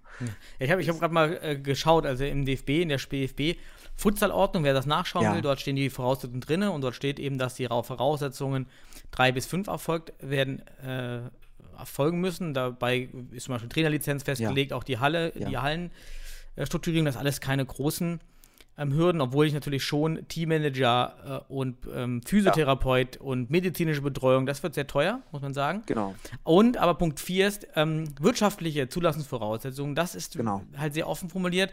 Und dort genau. steht Finanzplan. Erstens, die Vereine müssen einen Finanzplan einreichen, der die voraussichtlichen Eiнаusgaben schlüssig auflistet. Die Zentralverwaltung ja, genau. erhält das Recht, Nachfragen zu und gegebenenfalls Nachbesserungen und Nachweise zu verlangen. Erfüllung finanzieller Verpflichtungen. Der Verein muss sich einer rechtsverbindlichen schriftlichen Erklärung bestehen, dass er alle finanziellen Verpflichtungen gegenüber Finanzamt, Sozialversicherungsträgern genau. und Mitarbeitern erfüllen kann. Hier fehlt, welche Voraussetzungen eine Aus einen Ausgabenrechnung erfüllen muss. Also hier kann man jetzt, finde ich, immer noch hineininterpretieren, ja, genau. dass der DFB dann letztendlich sagt, ihr müsst mir schon mindestens Kapitalreserven von 300.000 Euro nachweisen und ähm, oder, oder einfach sagen, schlüssig auflisten. Okay, dann vielleicht versucht ein Verein 100.000 Euro schlüssig aufzulisten und der DFB sagt zu Recht, nee, das ist für mich nicht schlüssig, eure Spieler verdienen kein Geld, das ist total unrealistisch, ähm, mhm. das ist für mich nicht schlüssig. Also schlüssig auflisten ist, finde ich sehr, sehr schwammig, weil hier immer wieder aus meiner Sicht das Veto besteht, äh, nee, das sehen wir nicht als schlüssig an, dass äh, sie nur solche, so geringe Ausgaben haben, weil ihre Spieler mit Sicherheit mehr verdienen werden oder, oder die Kosten mhm. für Reisen, ja. Hotels höher sein werden. Ja, da aber, ist die Lücke da. Äh, reden, ne? reden, aber die Frage ist halt, was heißt jetzt, was, was heißt Interpretation in diesem Kontext und mhm. auch bitte äh, immer beachten, wird das ein Vollprofisport oder werden die Spieler vielleicht halbtags arbeiten? Das sind alles so Aspekte, die müssen damit eingerechnet werden mit angerechnet werden und mit interpretiert werden. Und ich sehe, also wie du es jetzt gerade auch ausformuliert hast, das ist durchaus auch gefährlich, dass der DFB da auch eine gewisse, ich will jetzt nicht sagen Willkür oder damit verbunden halt auch Interpretationsmacht hat. Ähm, aber deswegen spreche ich von festen Zahlen einfach mal, dass man eine schlüssige auf, äh, Aufstellung hat und von für eine Lizenz notwendigen Nachweis eines Minimalwerts, wenn man so möchte. Mhm. Damit, man, damit man auch die Sicherheit hat, weil am Ende ist es tatsächlich so, neben der sportlichen Qualifikation brauchst du die entsprechenden Zahlen, um das Ganze zu bewerkstelligen. So, nur dürfen wir nicht außer Acht lassen, bei all der Diskussion um die aktuelle Bundesliga-Qualifikation, dass die, der sportliche Wert der allerhöchste zu betrachtende Wert ist. So, alles andere ist erstmal sekundär, aber in dem Moment, in Vorbereitung, in, also in Vorbereitung auf die Bundesliga auch primär zu betrachten. Natürlich. Also, aber wir reden jetzt gerade, also ich das, da, da würde ich auch gerne weiter drüber sprechen, so, wie lösen wir das Problem sportlich in dieser Saison? Hm. Ähm, weil das haben wir jetzt durch die Rechnung gerade ähm, ja, versucht aufzuklären oder besser gesagt, dass das äh, so unter diesen Konzeptionsaspekten aktuell nicht mehr möglich sein wird. Bei aller ja. Romantik und Vision, dass es noch funktioniert und bei allem. Mir fällt gerade ein, Sebastian, wenn ich mal kurz einhaken darf, ja. weil ich es gerade nochmal in der Futsalordnung gesehen habe. Nochmal an alle, die sich gerne für die Futsal-Bundesliga auch qualifizieren wollen. Zum 1. April muss schon mhm. die Bewerbung eingereicht werden. Richtig, genau. Und du weißt das nicht wird mal, natürlich auch schwer, wenn wir die DM und alles nach hinten schieben. Ja. Ja. also im April könnten vielleicht theoretisch rein punktetechnisch dann, wenn wir es nach hinten schieben, vielleicht acht Vereine in die Bundesliga noch kommen.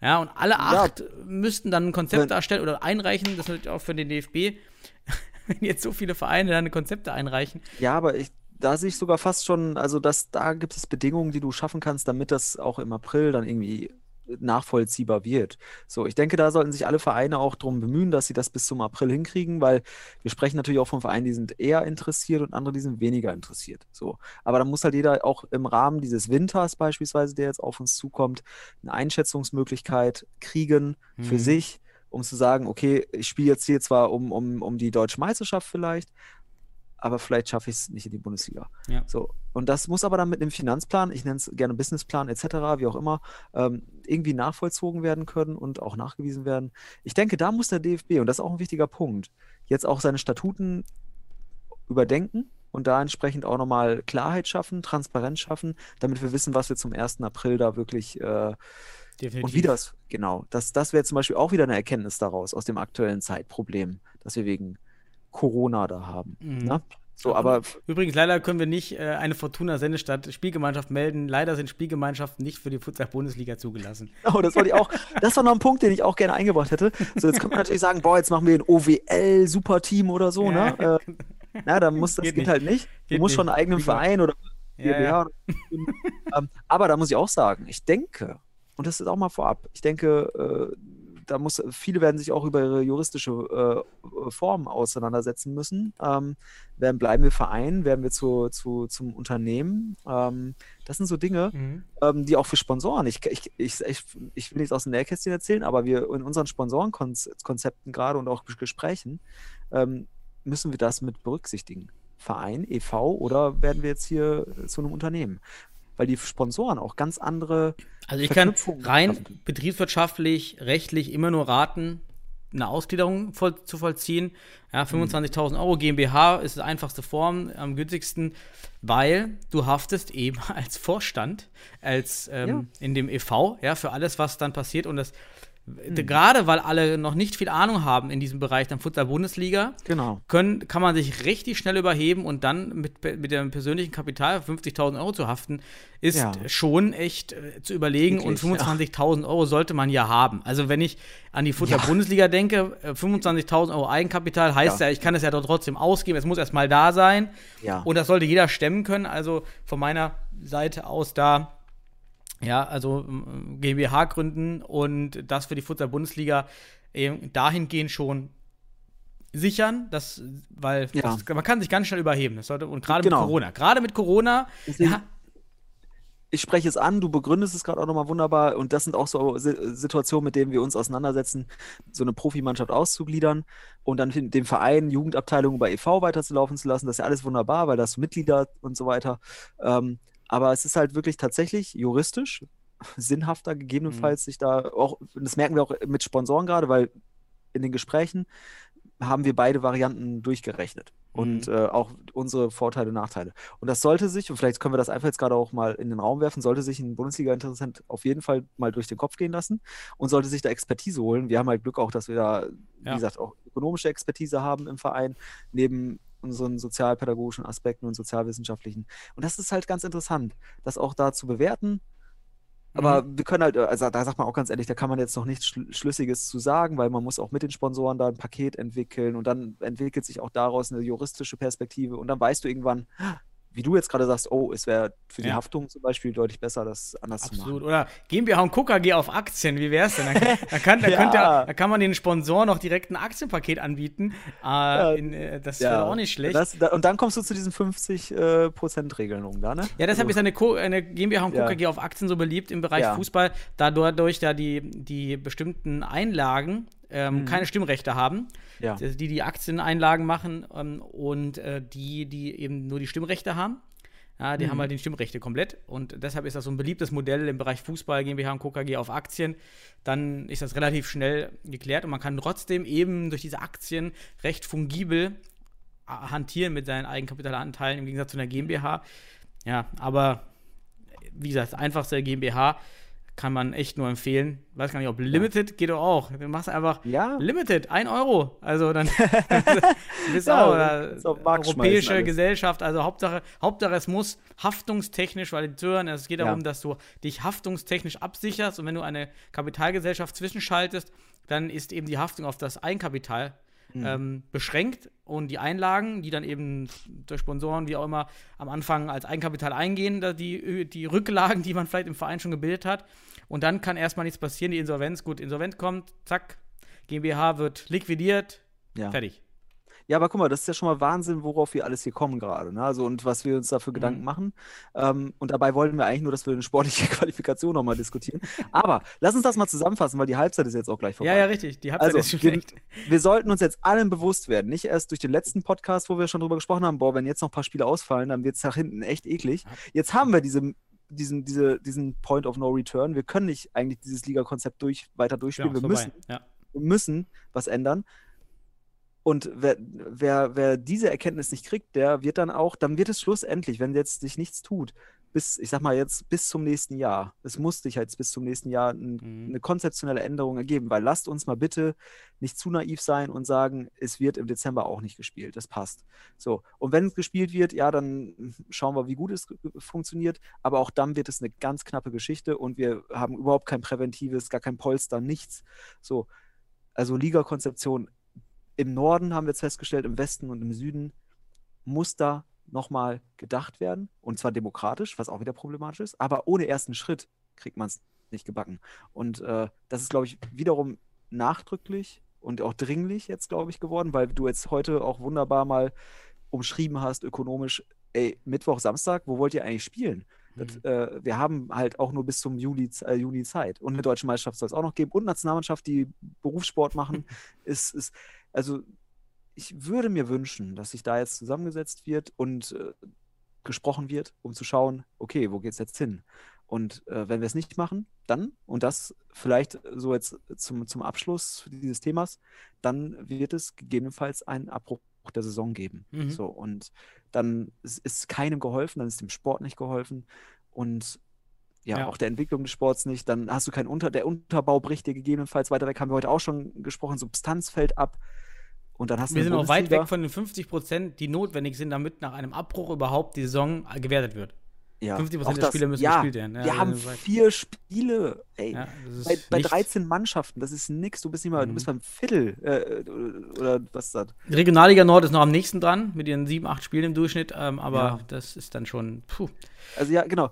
Ah, Es müssen am Ende alle durchkommen. Ja, das, das ist das Ding. Deswegen müssen wir auch von, von der, von, also von der, vom schwächsten Glied, und das ist aktuell die Liga im Westen, Ja. einfach sprechen. So, ansonsten gibt es da Probleme. Und wie gesagt, aber ich will es auch gar nicht so problemorientiert machen. Ich will nur sagen, Jetzt mal zum nächsten Thema kommen. genau, Du machst, du machst, sonst machst du das problemorientiert. Ja, genau. Ja, Nein, nein, es ist, es, das ist, äh, die Fakten sprechen nur dafür, wir müssen Ja. was ändern und äh, das sollte jetzt auch in Richtung Verbände gehen, falls jemand es nicht gehört hat. Ja, ging's. ja, hoffen wir es. So. Ansonsten, liebe Fußballfreunde da draußen, stellen wir uns auf einen Saisonabbruch ein und dann gibt es nächste Wo Nein. nächstes Jahr Bundesliga und dann haben wir gegebenenfalls keinen Unterbau, der, ja, der oder der, der Und jetzt, jetzt, jetzt wird es hier äh, eine Ja. ganz, ganz schwarze Sicht. Lass Ja, mal, lass mal manchmal- die zweite manchmal muss man 20 den- Minuten starten, Ja, Sebastian. So, ich spreche jetzt ab. mit. So, So.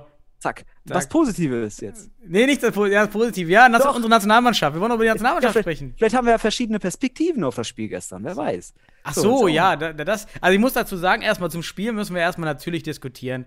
Was hat der Schweizer Verband? Ich weiß bis heute nicht, ob es überhaupt ein offizieller Sind wir schon Stream in der war. zweiten Halbzeit? Ja. Sind wir schon drin? Ah, ob es ja, überhaupt ein offizieller Stream war oder einfach nur äh, auch so ein Edelfan, der, der sich da äh, vielleicht äh, überhaupt ge- Gedanken gemacht hat, einen Stream zu leisten, aber selbst dann der Mhm. Schweizer Verband hat nicht geliefert, oder? Nee, also diese Eckkamera. Erstmal muss man sagen, für, für die Gegentore der Deutschen in der zweiten Halbzeit war die Kamera wunderbar zum Analysieren. ähm, aber äh, das war schon, also auch der Stream, dass er abgebrochen ist und dann neuen kan ein neuen, neues Video, neues Stream geöffnet. So, es war ein bisschen unglücklich, muss man auch sagen, aber es wirkt halt schon, also ganz ehrlich, da kann man sich auch mal selbst reflektieren. In Deutschland, da sind wir auch schon wieder einen Schritt weiter. Also wir werden jetzt hoffentlich am Montag ähm, einen wunderbaren Stream bekommen vom DFB TV, vielleicht sogar mit Kommentator. also da sind wir ja schon, da muss man auch mal Ja, sagen, ja. der DFB macht da schon eine s- Aber gute ist auch mal ganz Arbeit. ehrlich, wenn man die Kamera nirgendwo anders platzieren kann, weil es dort anscheinend keine Befestigungsmöglichkeiten gibt, dann ist das ein ganz klarer Vermarktungsfail. Ja, weil ich habe immer gedacht, dass man, wenn man Hallen für so einen Wettbewerb aussucht, erstens prüft, sind die sportlichen Gegebenheiten in der Halle verfügbar, ist die Verkehrsanbindung ausreichend für dieses Event und gibt es dort eine stabile Internetverbindung, weil wir möchten ja einen Stream äh, anbieten. Ja, und das ja. hat man anscheinend nicht getan, weil man an den Stream wahrscheinlich im Jahr 2020 nicht gedacht hat. Also ich habe mich da schon ins Jahr 2000 zurückversetzt gefühlt. Das war wirklich Katastrophe, muss man sagen. Ja. Sehr, sehr schade. Die Qualität der Kamera Corona. war auch ein bisschen Und erklär du mir doch mal bitte, warum wird dort ein 30 mal 30 Meter übertrieben ähm, Bildschirm platziert, der dann nur dafür benutzt wird, dass das UEFA-Logo eingeblendet wird? Ja, ich habe schon gedacht, also da ist ja ab und zu mal der Ball gegen geflogen. Ich so, ey, das ist ja krass. Also, das, also erstmal müssen wir auch sagen, die Halle hat sicherlich einen sehr modernen Sta Standard, aber halt so einen günstigen Standard. Eher so eine Standardausstattung, aber modern. Wie so ein Mercedes, den du kaufst und Schweiz ja, halt. da weißt du, da hast es ist halt ein schönes Ding. Ja. Halt günst, der, der günstigste Mercedes der Hallen war das jetzt so, wenn man so möchte. Dann hast du aber so einen heftigen, so einen heftigen Screen da in der Mitte und ich weiß nicht, zu welchen Events der sonst genutzt wird da. Es war auch eigentlich, du hast ja auch gesehen, das ist eine Betonhalle gewesen, dann war da halt einfach auch nur so eine Tribüne, also wie in, in einer Sporthalle äh, von, von ja, ja, Schule. es war so, ein- also schon ein sehr, sehr gewöhnungsbedürftiges Hallenkonzept. Ja, aber da wissen wir auch nicht genug. Vielleicht ist es auch die Halle der Schweizer Futsal-Nationalmannschaft Mhm. einfach. Das ist deren Duisburg, wenn man so will, wo die dann einfach alles machen und deswegen so ein Screen haben. Und vielleicht teilen die sich das mit Handball, weil auch ein Handballspielfeld. Auf dem Spielfeld waren dann noch andere Markierungen, die auch sehr interessant waren. Also vielleicht guckt euch das nochmal an da draußen und sagt uns mal, was für Sportarten da noch betrieben werden. ähm, aber dieser Screen ist mir auch aufgefallen und der war einfach unnütz. Da war einfach Mhm. nur, da hätte es auch eine Flagge hinhängen können. Ähm, oder warum nicht einfach mal wunderbar für, für diese Kamera, wäre auch wunderbar gewesen, da einfach mal und Zeit. Ergebnis und Zeit. Ja, ja, Weil das war dann so wirklich. klein. Ja. Und da war die Qualität der Kamera dann auch nicht ausreichend, um da irgendwie immer zu sehen. Also weil ich wollte auch mal. am, am Schütteln. Am, aber ganz nett war, am, ganz nett war am Anfang echt der Live-Chat. So, der war, der war echt ganz amüsant, muss ich sagen. Der, der war, der war nicht schlecht. Aber leider kam dann ja der Abbruch. Und dann habe ich leider, muss ich sagen, deshalb kommen wir gleich dazu, du musst mir mehr über Spiel erzählen, als ich selber gesehen habe. Weil nach dem ersten Abbruch bin ich ausgestiegen, äh, Okay. Netflix angemacht, Serie geschaut und ähm, war dann raus, ja, und habe dann mitbekommen, okay, der Stream kam dann doch zurück. Äh, von daher habe ich dann leider überhaupt nichts mehr gesehen von dem Spiel. Nur das Ergebnis, ähm, das natürlich dann, das kommen wir, da kommen wir jetzt schon in die Diskussion, Sebastian. Ja. Wie siehst du denn den, den, äh, das Spielerische? Also, erstmal, ich hatte ja das Glück, dass ich das Spiel gesehen habe, weil wir in der, in der Gruppe beispielsweise, die Sennestädter Gruppe, da hat, äh, hat jeder Fuchs geguckt, wo gibt's noch was und dann hat jemand festgestellt, ach, auf den YouTube-Kanal geht's weiter. Ja, ich, einem ich hatte den Link dann auch, aber ich habe dann angefangen, meine Serie zu schauen, dann war ich einfach drin und dann habe ich gesagt, so, nee, jetzt, Ja, jetzt weil, wenn das dann wieder abbricht, ich habe dann gesagt, jetzt bricht er dann wieder ab, ja, und dann, nee, dann habe ich einfach weitergeschaut. Also den Link, und Ja, das wusste ich dann, aber ich habe dann nicht weitergeschaut, weil ich dann schon in meiner Alternative so ver, Mhm. ja, mein Nutzen da schon so stark war, dann, nee, jetzt gehe ich nicht mehr rüber. Ja. Also, äh, erstmal das Ergebnis 2 zu 4 hört sich für vielleicht Mhm. für, für jemand, der so, so nicht affin ist für Fuß, Futsal, und da waren auch einige im Chat dabei, ne, die vielleicht das erste oder zweite Mal so wirklich sich äh, mit so einem Spiel mal auseinandersetzen gefühlt. 2 zu 4 ist erstmal nichts. Das darf man erstmal sagen. 2 zu 4 ist in einem Rückspiel wie ein 1 zu 2 im Fußball oder sowas. Ne? Also du musst halt gewinnen, aber es ist machbar. Und, und das würde ich auch vorab sagen, vom Spielverlauf, ich bin durchaus optimistisch, dass das gelingt. Also aus meiner Sicht, aus meiner Sicht war es eine sehr unglückliche Niederlage. Also äh, ich weiß auch, ich habe mir da die Kommentare angeschaut, äh, zunächst, die, die, da sind ja wieder so auch so wieder so typische äh, Kommentare gekommen, so das war Schrott oder sonst was.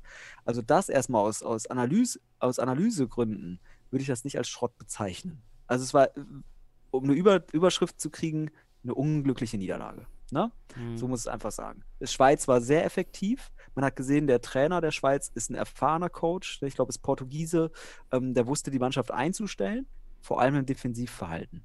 Aber da muss man auch sagen, also der Knackpunkt, die Knackpunkte des Spiels, das waren ja auch teilweise richtige Gurkentore. Da hat man, hat Deutschland die, also da, hat, da haben die Jungs einfach die Schweizer eingeladen. Die Schweizer haben sehr wenig fürs Spiel getan. Aber auch insgesamt. das erste Tor der Deutschen war ja eingeladen. Das war ja diese Ja, genau. Hochpress aber war natürlich taktisch gut erzwungen, ja, durch Ja, sehr das war- hohes Pressing. Ich fand's gut. Und Und, das, das hat Wittig richtig gut gemacht. Hast du das gesehen, das Coaching vor dem, vor dem, vor dem Einkick? Mhm. Ähm, da, da hat der die Jungs eben kurz jetzt, da, und der hat den entscheidenden Schritt gemacht, dass der Schweizer unter Druck kam.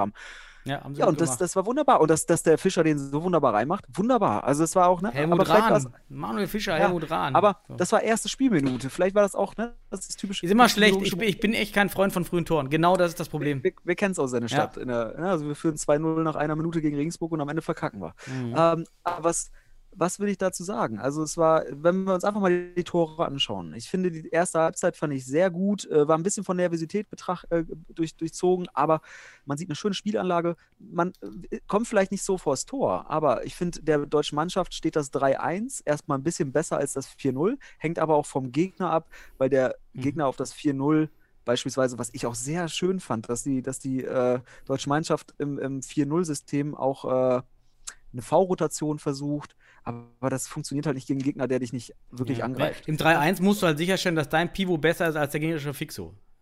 Ist, ein, ist ein relatives System. Wenn dein Pivot besser ist als der gegnerische Fixo, Ja. dann spielst du das. Wenn das Ist nicht ist, wichtige- dann spielst du es nicht. Ja. So. Ist eine wichtige Perspektive, Ja. ja, dass du halt ein Pivot hast, aber da muss man auch sagen, ähm, die, auch die Alas sind stark genug bei den Deutschen, Mhm. dass man da auch stärker als die Schweizer sein könnte. Und deswegen erstmal vorab, ich finde, das 3-1-System steht dem DFB-Team gut. Ne? Man muss aber Mhm. vielleicht ein bisschen, ich nenne das immer gef gefächerter spielen, ne? also die Alas weiter rausziehen und den Pivot noch ein bisschen mehr in die Tiefe ziehen, damit du halt so eine Art Fächer hast und auch, ich stelle mir jetzt immer so vor, du fächerst und machst Luft und Druck, vor allem gegen tiefstehenden Gegner, den musst du halt auch so ein bisschen ins Schwimmen bringen. Ähm, das ist denen nicht so gut gelungen. Aber deswegen, da würde ich weniger dem DFB-Team irgendwelche negativen Aspekte unter, unterstellen, sondern eher den Schweizern, die haben das gut hinten durchgecoacht. Also der, der Trainer das, war gut darauf eingestellt. Ähm, das muss man auch sagen.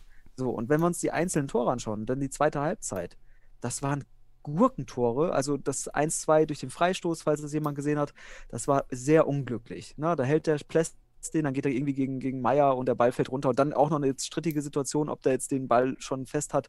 Aber gut, lassen wir sagen, sie, Perspektive für der Kamera war super in dem Moment.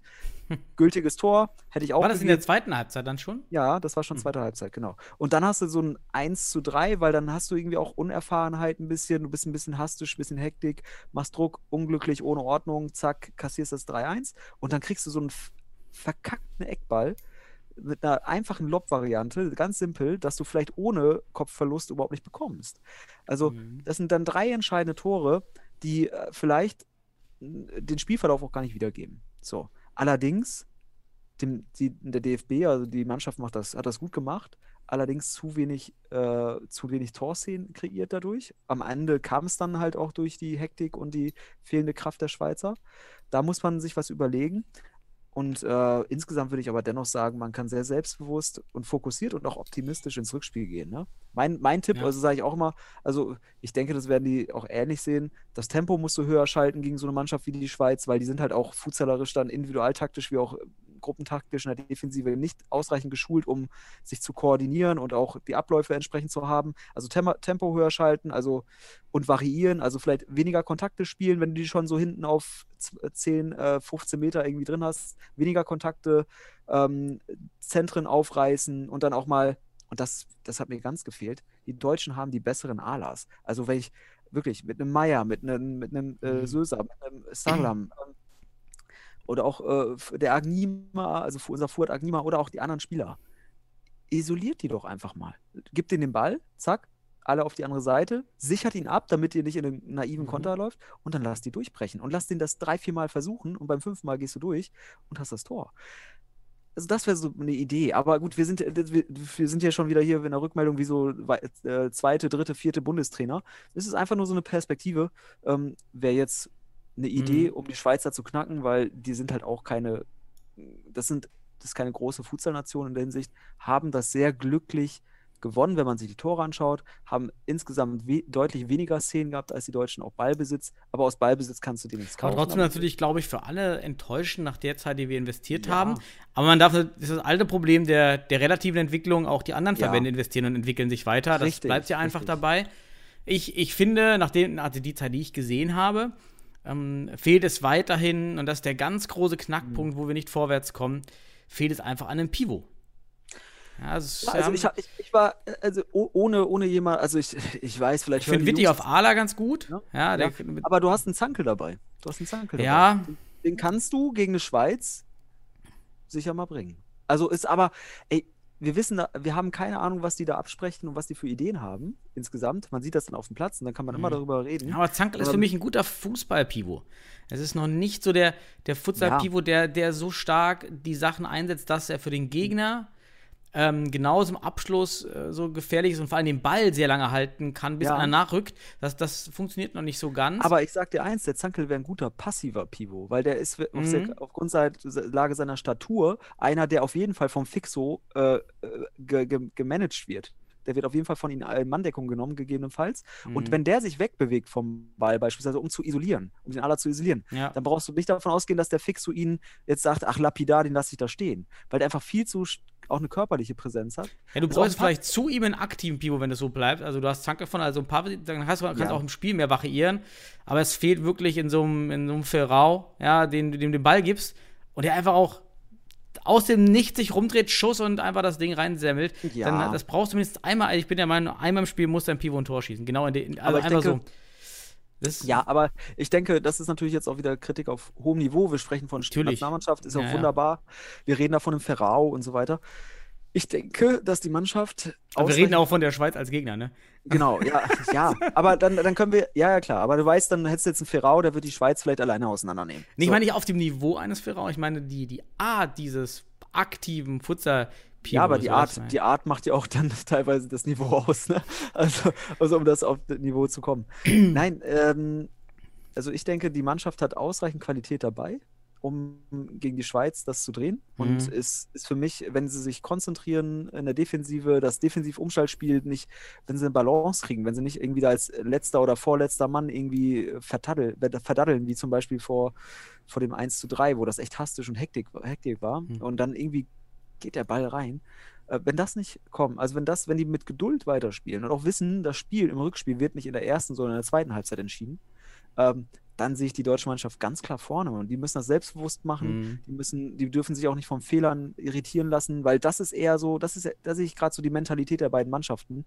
Die Schweizer lauern auf Fehler und die, auf die Mentalität, dass du mit dem Fehler nicht umgehen kannst. Aber äh, die deutsche Mannschaft muss sich einfach nach jedem Scheißball, der auch mal ins Ausgeht und sonst was oder im Fehlpass, einfach Mhm. sagen, ey, das wird heute unser Ding und wir kriegen unsere Situation. Man muss Vertrauen haben und dann wird das was. Ich bin mir ganz sicher, die Wie- Mannschaft ist besser. Wie siehst du es mit einer, mit einer größeren Variabilität, um auch den Gegner herauszufordern?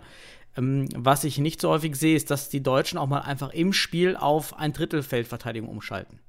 Also wir stellen es einfach mal für zwei, drei Minuten hinten rein und schauen, vielleicht kommt der Gegner, ist ja alles relativ. So, was ist meine überlegene Strategie gegen den Gegner? Und dazu fehlt mir manchmal so ein bisschen der Test, was hier heute funktioniert in diesem Spiel. Ja, wa- das ist aber auch, sind eher so Szenarien, die du dann vielleicht auch in, aufgrund des Spielverlaufs gestalten musst und entscheiden musst. Ne? Also in der ersten Ja, Halbzeit. das, vielleicht- das ist, glaube ich, die falsche Denkweise.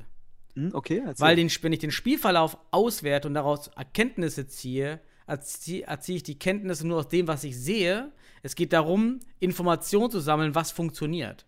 Wenn Mhm. ich aber niemals in einem Spiel auf ein Drittel umschalte, auch gegen einen schwachen Gegner, egal wie, Hast du die Erfahrung nicht? habe ich nicht die Erfahrung gesehen. Ich, und das, Mhm. warum das funktioniert, siehst du immer wieder in den Spielen mit Flying Goalkeeper. Ja, du irgendwann stellst du aus Zwang auf Flying Goalkeeper um und stellst fest, ey, dieses System ist hier total überlegen. Ich könnte wie Fortuna Düsseldorf, wir könnten, glaube ich, nur Flying spielen. Ja, also du, du, das, das ist ja völlig überlegen, das System gegen das andere System.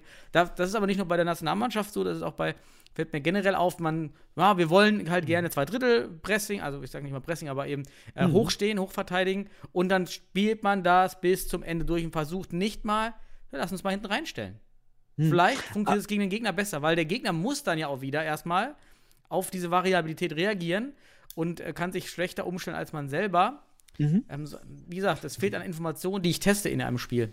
Finde ich einen interessanten Aspekt, dieses, dieses, auch dieses, diese Testphilosophie mit einzubringen, dass man auch das austestet im Spiel. Allerdings finde ich, hat das eine anderen, andere philosophische Grundlage in einem Verein, wo du das vielleicht auch schon in der Trainingsform wirklich kannst. Ähm, und äh, wenn du so eine, ich sag mal, eine zusammengewürfelte Nationalmannschaft hast, die kennen sich ja zwar auch im, im Kern sehr gut, denke ich, aber du hast halt auch nicht viele Termine, dann ist das, glaube ich, leichter gesagt zu sagen, jetzt teste ich das mal eben kurz hier aus im Spiel, in einem Qualifikationsspiel. So, also von daher würde ich dann schon eher ähm, eine andere Perspektive annehmen. Allerdings finde ich deine Perspektive sehr, sehr wertvoll, dass, weil wir haben die Erfahrungswerte ja nicht dann in dem Moment, dass man diese Erfahrungswerte irgendwann nutzen muss. Vielleicht in einem anderen, in einem Freundschaftsspiel. Ne? Aber in diesem Spiel ist es halt wirklich, da ist do or die. Aber da Ähm, geht es ja wieder darum, absolut zu wissen, was ich kann oder was nicht. Man vergisst aber, dass eine Taktik Ja. immer relativ funktioniert. Also, Ja, natürlich. auch wenn ich zum Beispiel relativ denke, äh, absolut denke, ich bin eigentlich nicht gut in Tiefstehen. Mhm. Aber mein Gegner ist noch viel schlechter Im- in im Torerzielung, Aufbauspiel, in, genau. in, in, in so einer Situation, so dann, dann würde ich die falschen Ja, Erkenntnisse daraus schließen und sagen, so eigentlich können wir das nicht gut, aber der Gegner kann halt noch schlechter. Ja, Ja. und äh, ich Ja. erziele einfach viel mehr Tore dann selber durch Konter, als ich aktiv spielen möchte. Und ich glaube, das liegt so ein bisschen an Psychologie, ähm, dass Hm. ich gerne, ich möchte jetzt hier gerne die spielbestimmte Mannschaft sein, indem ich offensiv spiele, was ich überhaupt nicht sehe, weil ich bin dann die dominierende Mannschaft, wenn ich meine Taktik ähm, durchbringe, anderen, aufzwinge. So, ja, dann bin ich dominierend. Ähm, aber da würde ich jetzt auch sagen, ähm, unsere Oder? Einschätzungsmöglichkeit, ich denke schon, dass sie die Schweiz auch in der Hinsicht äh, analysieren und den Gegner auch daraufhin studiert haben, wie baut er auf, unter welchen Bedingungen. Jetzt aber die Frage, wie wird die Schweiz generell bespielt? Ich Mhm. denke, wenn sie gegen bessere oder gleich starke Mannschaften werden, dann werden sie immer gepresst. Und welche Mannschaften hat die Schweiz eigentlich gegenüber gehabt, die sich tiefer mal reinstellt, Ja. als wenn es vielleicht Andorra oder Luxemburg oder sowas ist? ähm, Ich meine, so. grundsätzlich musst du ja auch sagen, du müsstest mit der Taktik tief stehen, gleich am Anfang beginnen, weil Mhm. Ja. ansonsten kann der Gegner sich ja gar nicht, ja gut, dann steht ihr halt tief, wir Genau, führen hier das ist- 4-1. Ja, jetzt brauch jetzt, also dann in dem Punkt kann ich nicht mehr testen, wie, wie ich tief stehe, weil der Gegner einfach da nicht angreift. Ja, aber das, das, das ist dann der psychologische Moment, dass du das am Anfang ausprobieren kannst, weil am Anfang kannst du Psychologie noch besser korrigieren. Ja. Ähm, und mit zunehmendem Verlauf hast du ein Ergebnis, eine Quantifizierung deiner Psychologie, wenn man so will, äh, des Spiels. Und da musst du dann mehr oder mehr dann äh, mit Risik äh, eine Risikoeinschätzung äh, geben, was du jetzt machst. Und um das einzuschätzen, wer es, und das ist eine gute Perspektive, deswegen sage ich, hat das auch einen gewissen Wert. Die Frage halt, unter welchen Bedingungen das zu bringen ist. Und jetzt Mhm. wäre zum Beispiel eine Erkenntnis, wenn äh, dann in den ersten fünf Minuten mal ausprobieren, vielleicht einen Block mal einfach darauf einzustellen und Mhm. zu gucken, was macht der Gegner, kann er das? Und dann den nächsten Block schon dahin zu coachen. Das ist, ist ja auch wieder so. ah, Ding. ja, okay, der nächste, der raufkommt, spielt es anders. So. Ja, ist gut, ja. Ja, oder, oder auch den zu coachen, Also, guck mal, wenn das, ist, das ist der Opfer, das ist das Opfer. Wenn das, du Erkenntnisgewinn aus. Variabilität Ja, willst, muss man eigentlich jedes Futsalspiel so spielen, dass man beginnt tief stehen, dann schiebst du nach fünf Minuten hoch auf halb, dann schiebst du nochmal hoch auf drei Viertel, dann probierst du Flying. Dann hast du nach der ersten Halbzeit, ja. weißt du, wo du relativ zum Gegner besser bist. Und dann kannst, dann kannst du in der zweiten Halbzeit die dominierende Taktik, die du herausgefunden hast in diesem Spiel, dann durchführen. Mhm, Genau, also deswegen, also das ist eine interessante lineare Denkweise, ne? So hier, zack, zack, zack, ich mache ein Step-by-Step. Ja, ja, so, so ähm, ja, ja, das ist jetzt Ich teste das wunderbar. mal. Also ich Ja, kündige das an, ich werde das testen im nächsten, falls wir wieder spielen mit, mit meiner zweiten Mannschaft. So, ich teste das und berichte, ja, wie sich das macht. Äh, ich mache das. Ich will das jetzt wissen, ob, ob sich, ob die Erkenntnisse, die ich dann generiere, wirklich dazu Ja. führen, dass ich die zweite Halbzeit viel also viel genauer auf den Gegner abstimmen kann und dann vielleicht doch sage, hey, nee, hier ist heute nicht ähm, dominierend äh, Angriff nach vorne. Ja, so es klappt gegen den Gegner nicht, weil die einen guten Torhüter haben, weil die, weil die Gegner einfach dann schnell sind. Kann, also, klar, theoretisch kann ich mir das auch anschauen, dann überlegen, aber ich entdecke zu oft einfach jetzt, dass Trainer sagen, ich bin jetzt hier die dominierende Mannschaft und ich will immer zwei Drittel Feldverteidigung spielen. Mhm, mhm. Ohne Ja, ja. Warum? Das ist ja Ja, äh, du willst dich dran, du willst dich einfach rantasten, wenn man so will. Also sozusagen Erkenntniswerte haben, Step by Ja, Step, genau. ist ja ordentlich, ist gesund in gewisser Art und Weise auch. Und auch die Erkenntnis, dass die zweite Halbzeit entscheidend ist. Das ist auch erstmal ganz Genau, wichtig, dass ja. man das versteht. In der zweiten Halbzeit darfst du dir halt sowas eigentlich nicht erlauben, wie es da jetzt passiert ist. Das, deswegen sprach ich jetzt auch nur von der zweiten Halbzeit. Weil die erste Halbzeit war halt auch geprägt dadurch von Ausprobieren, dann wurden die Blöcke ein bisschen verändert, aber wir können da halt auch nicht reinschauen, was die vorhaben. Und damit verbunden würde ich halt sagen, okay, es ist eine interessante Perspektive, so linear zu denken. Und ich kenne das selbst auch aus meiner Erfahrung, dass ich auch, Oh, Sebastian, unsere Zeit ist Ja, rum. Wir haben noch die Nachspielzeit. das, das kennt man ja auch aus der eigenen Trainererfahrung dann, dass man ähm, auch vor allem in der zweiten Halbzeit das Spiel gestalten kann. Mhm. Ähm, und in der ersten Halbzeit, du musst aber auch nie vergessen oder darfst auch nie vergessen, dass du einen Gegner hast, der das ähnlich macht. Der hat sich vielleicht auch vorgenommen, die zweite Halbzeit anders zu gestalten. Nee, so, dann, nee, ja gut, die zweite Halbzeit variiert man. Nee, das stimmt. Ja, in der zweiten Halbzeit variiert man und, und, und verschiebt natürlich. Aber dann ist es ja umso wichtiger eigentlich zu wissen, was kann ich gegen was äh, besser einsetzen. Ja, also Ja. ich Ja, probiere also das es, mal aus. deswegen wird, wird die zweite Halbzeit auch meistens viel spannender und auch Absolut, ja, äh, ja. ereignisreicher, weil die Mannschaften dann auf dann denken, jetzt habe ich Sicherheit und jetzt mache ich's. Und dann, Mhm. wenn da jetzt zwei Systeme gegenüberstehen, die sich dann irgendwie auch vielleicht die nicht greifen, die dann Ja. wirklich äh, wie so ein Clash wir- werden. Dann hast du natürlich auch ein geiles Spiel in der zweiten Halbzeit.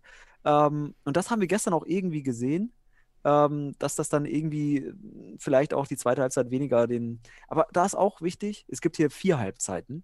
Und Mhm. ich spreche davon die letzte Halbzeit, die letzte, das letzte Viertel dieses, dieser, dieser, dieser Qualifikations, dieses Qualifikationsspiels wird entscheidend. Und deswegen muss man da die Geduld schaffen, man muss die Voraussetzungen schaffen, das im letzten Viertel zu gestalten. Vielleicht schafft man ja auch schon im Rückspiel im ersten, in der ersten Halbzeit eine Art Ergebniskorrektur oder zumindest keine Ergebnisverschlechterung, weil das letzte Viertel, das wird, deswegen freue ich mich auch so auf dieses Rückspiel. Ich bin davon, also ich, vielleicht hören sich das Leute jetzt auch an, die haben das Rückspiel schon gesehen jetzt, ähm, aber damit verbunden wäre es ja auch interessant, jetzt mal genau das nochmal zu reflektieren, was ist da passiert in den Halbzeiten. Meiner Ansicht nach kann die deutsche Mannschaft, äh, wenn sie wirklich ihr Potenzial abruft, das im Rückspiel auf Grundlage dieser vier Viertel mit, mit Selbstbewusstsein und Optimismus und gleichzeitig gleichzeitiger, ja, ich sage auch Unzufriedenheit aus dem ersten Spiel, damit diese Motivation zu gewinnen, das jetzt wirklich richtig umzusetzen und mit Geduld umzusetzen und dann auch mit dem nötigen Mut und Risiko, weil das fehlt einem auch, wenn man keine, Unschl- äh, keine ähm, Durchschlagskraft hat. Da muss auch mal einer isoliert werden und dann bumm, gönn dir. Oder mal eine Aktion starten, ein Raum geschaffen werden, wo Kreativität möglich wird, was anderes. Ich glaube, das wird dann auch eher in einem letzten Viertel solch einer äh, Runde präsent. Und Mhm. deswegen bin ich da ganz gespannt. Ich freue mich richtig auf das Spiel und wäre auch gespannt, wie so ein Podcast sich anhört, wenn das Spiel schon vorbei ist. Also, Ja. deswegen. Wa- Was Na, wäre eigentlich also- dein, dein, dein Top-4-Block? Top 4 Block in Deutschland. Ach, also ganz ehrlich, da kann ich mir, weil ich selbst Spieler da irgendwie äh, mit dem Verein abstelle, würde ich mich da nicht, würde ich nicht zumuten, da irgendwas zu sagen. Und ich, ich weiß, ich kenne den Marcel auch gut genug in der Hinsicht, dass ich weiß, der macht da einen guten Job in der Hinsicht. Also müssen wir Ja. auch sagen, der ist da reflektiert. Und deswegen froh, dass ich, Marcel da ist. genau, also das dürfen wir auf jeden Fall sein. Ähm, aber gut, wir sehen jetzt, also lass mal einfach den Block, einfach die jetzt da waren, da waren jetzt ein Hamburger Block mit Memosch und der Mhm. zweite Block war, war ich glaube, Fischer, Wittig, äh, Sipai und auch Fuad Agnima aus Sennestadt. Ich fand die beiden Blöcke schon sehr gut Mhm. und deswegen habe ich gesagt, dass die, der, der, der, die, die, der Spielfluss und so weiter, das war alles vorhanden und die haben auch Sicherheit ausgestrahlt. Die zweite Halbzeit war der Knackpunkt. Das hat andere Gründe vielleicht auch. Ähm, ich fand die beiden Blöcke, die jetzt da waren, waren schon, war das, was aktuell wirklich auch richtig gut funktionieren kann. Mhm. Ich kann mir aber auch vorstellen, dass Marcel sich andere Gedanken macht noch und da auch noch Veränderungen vornimmt, weil er natürlich ganz andere Analyse und Werte hat nochmal, die er betrachten kann. Wir sehen das jetzt aus so einem komischen Eck, Eck, Eck äh, Perspektiven äh, Video, ähm, ohne viel in Hintergrundwissen. ja, das stimmt natürlich, ne? Aber ich fand es, ich fand, ich, ich bin optimistisch, weil ich fand das Spiel besser als, als, als vielleicht andere. Ja, Gut, ja, dann haben wir doch Ja. heute viel abgearbeitet. Corona, DFB-Nationalmannschaft. Ja, War doch, äh, haben wir doch viel gemacht eigentlich, oder? ja, fand, ich fand ich gut. Gut, Und, ja, dann äh, Können wir Ich noch. mich dann- äh, ihr könnt, mal, ihr könnt auch auf das, auf das, auf das Schöne, ich finde das echt eines der schönsten äh, Bilder der Nationalmannschaft, was gestern im, beim Schweizer Spiel entstanden ist. Sieht irgendwie Ja. cool aus mit diesem, mit diesem grauen Hintergrund und diesem, diesem, diesem blauen, äh, glänzenden. äh, Eine Boden. Abschlussfrage noch. Wie Aber findest du was, neuen Trikots der Nationalmannschaft? Sind die neu? Was ist denn neu? Neu? Ja, das sind die neuen Adidas-Trikots. Die sind Ah, noch neu ja, ausgestattet. siehst du, wenn ich schon nicht mal mehr erkenne, dass es neu ist, sieht das mir gut aus. Aber- ist egal. Äh, Ist was macht ihr? Aber ich finde schon, Ian Prescott, äh, steht, äh, wie, wie breit steht, Brei- der, der Sieht hat, super der, aus. Sieht ja, super vielleicht, aus. Dicke, vielleicht hat er dicke Eier, muss deswegen die ja, ja, schön, sehr, sehr große weiß, ne? O-Beine, Also- sieht gut aus. Also, aber ist ein schönes Ist Foto. auch, ist, auch, ist auch ein guter Spieler. Der kann auch, der kann auch, äh, der könnte auch vielleicht ein Spieler sein, der so ein Rückspiel auch mitentscheidet. Ne? Der hat einfach. ja, ist auch noch nicht so lange im Futsal, der kann sich noch gut entwickeln. Ich weiß gar nicht, wie alt ist. Ah, Der ist, der ist jetzt, er ist noch keine 30, so wollen wir es mal Ja. sagen. Der hat Da noch geht noch was. genau, Mer- Mert steht aufrecht und Klaus.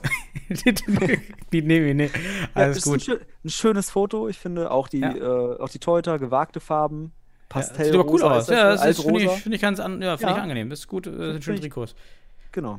Gutes Ja, Foto. also haben sich, Haben sich schön auf jeden gemacht. Fall. Also nach außen mit Bildern ist gut vermarktungsfähig. Mhm. Absolut. Alle rein. Gut. Gut, ja, Sebastian, dann wünsche ich dir ein schönes Wochenende. Ich wünsche dir auch ein schönes Wochenende, In Daniel. und Isolation, nee. allen, allen, allen anderen Zuhörern und so weiter und so fort. Habt eine schöne Woche jetzt, die kommt. Äh, falls ihr das hier am Sonntag hört oder am Montag irgendwann vor dem Spiel, drücken wir die Daumen für die Nationalmannschaft, für das Rückspiel. Lasst uns optimistisch sein. Lasst uns gute Vibes hinschicken. Ich denke, das könnte was werden. Und ja, ansonsten wünsche ich allen Gesundheit und bleibt entspannt.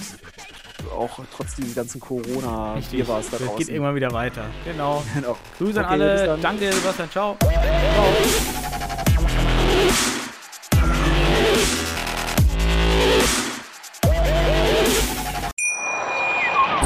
Wie baut man eine harmonische Beziehung zu seinem Hund auf? Puh, gar nicht so leicht. Und deshalb frage ich nach, wie es anderen Hundeeltern gelingt, beziehungsweise wie die daran arbeiten. Bei Iswas Dog reden wir dann drüber. Alle 14 Tage neu mit mir, Malte Asmus und unserer Expertin für eine harmonische Mensch-Hund-Beziehung, Melanie Lippisch. Ist was, Dog? Mit Malte Asmus. Überall, wo es Podcasts gibt.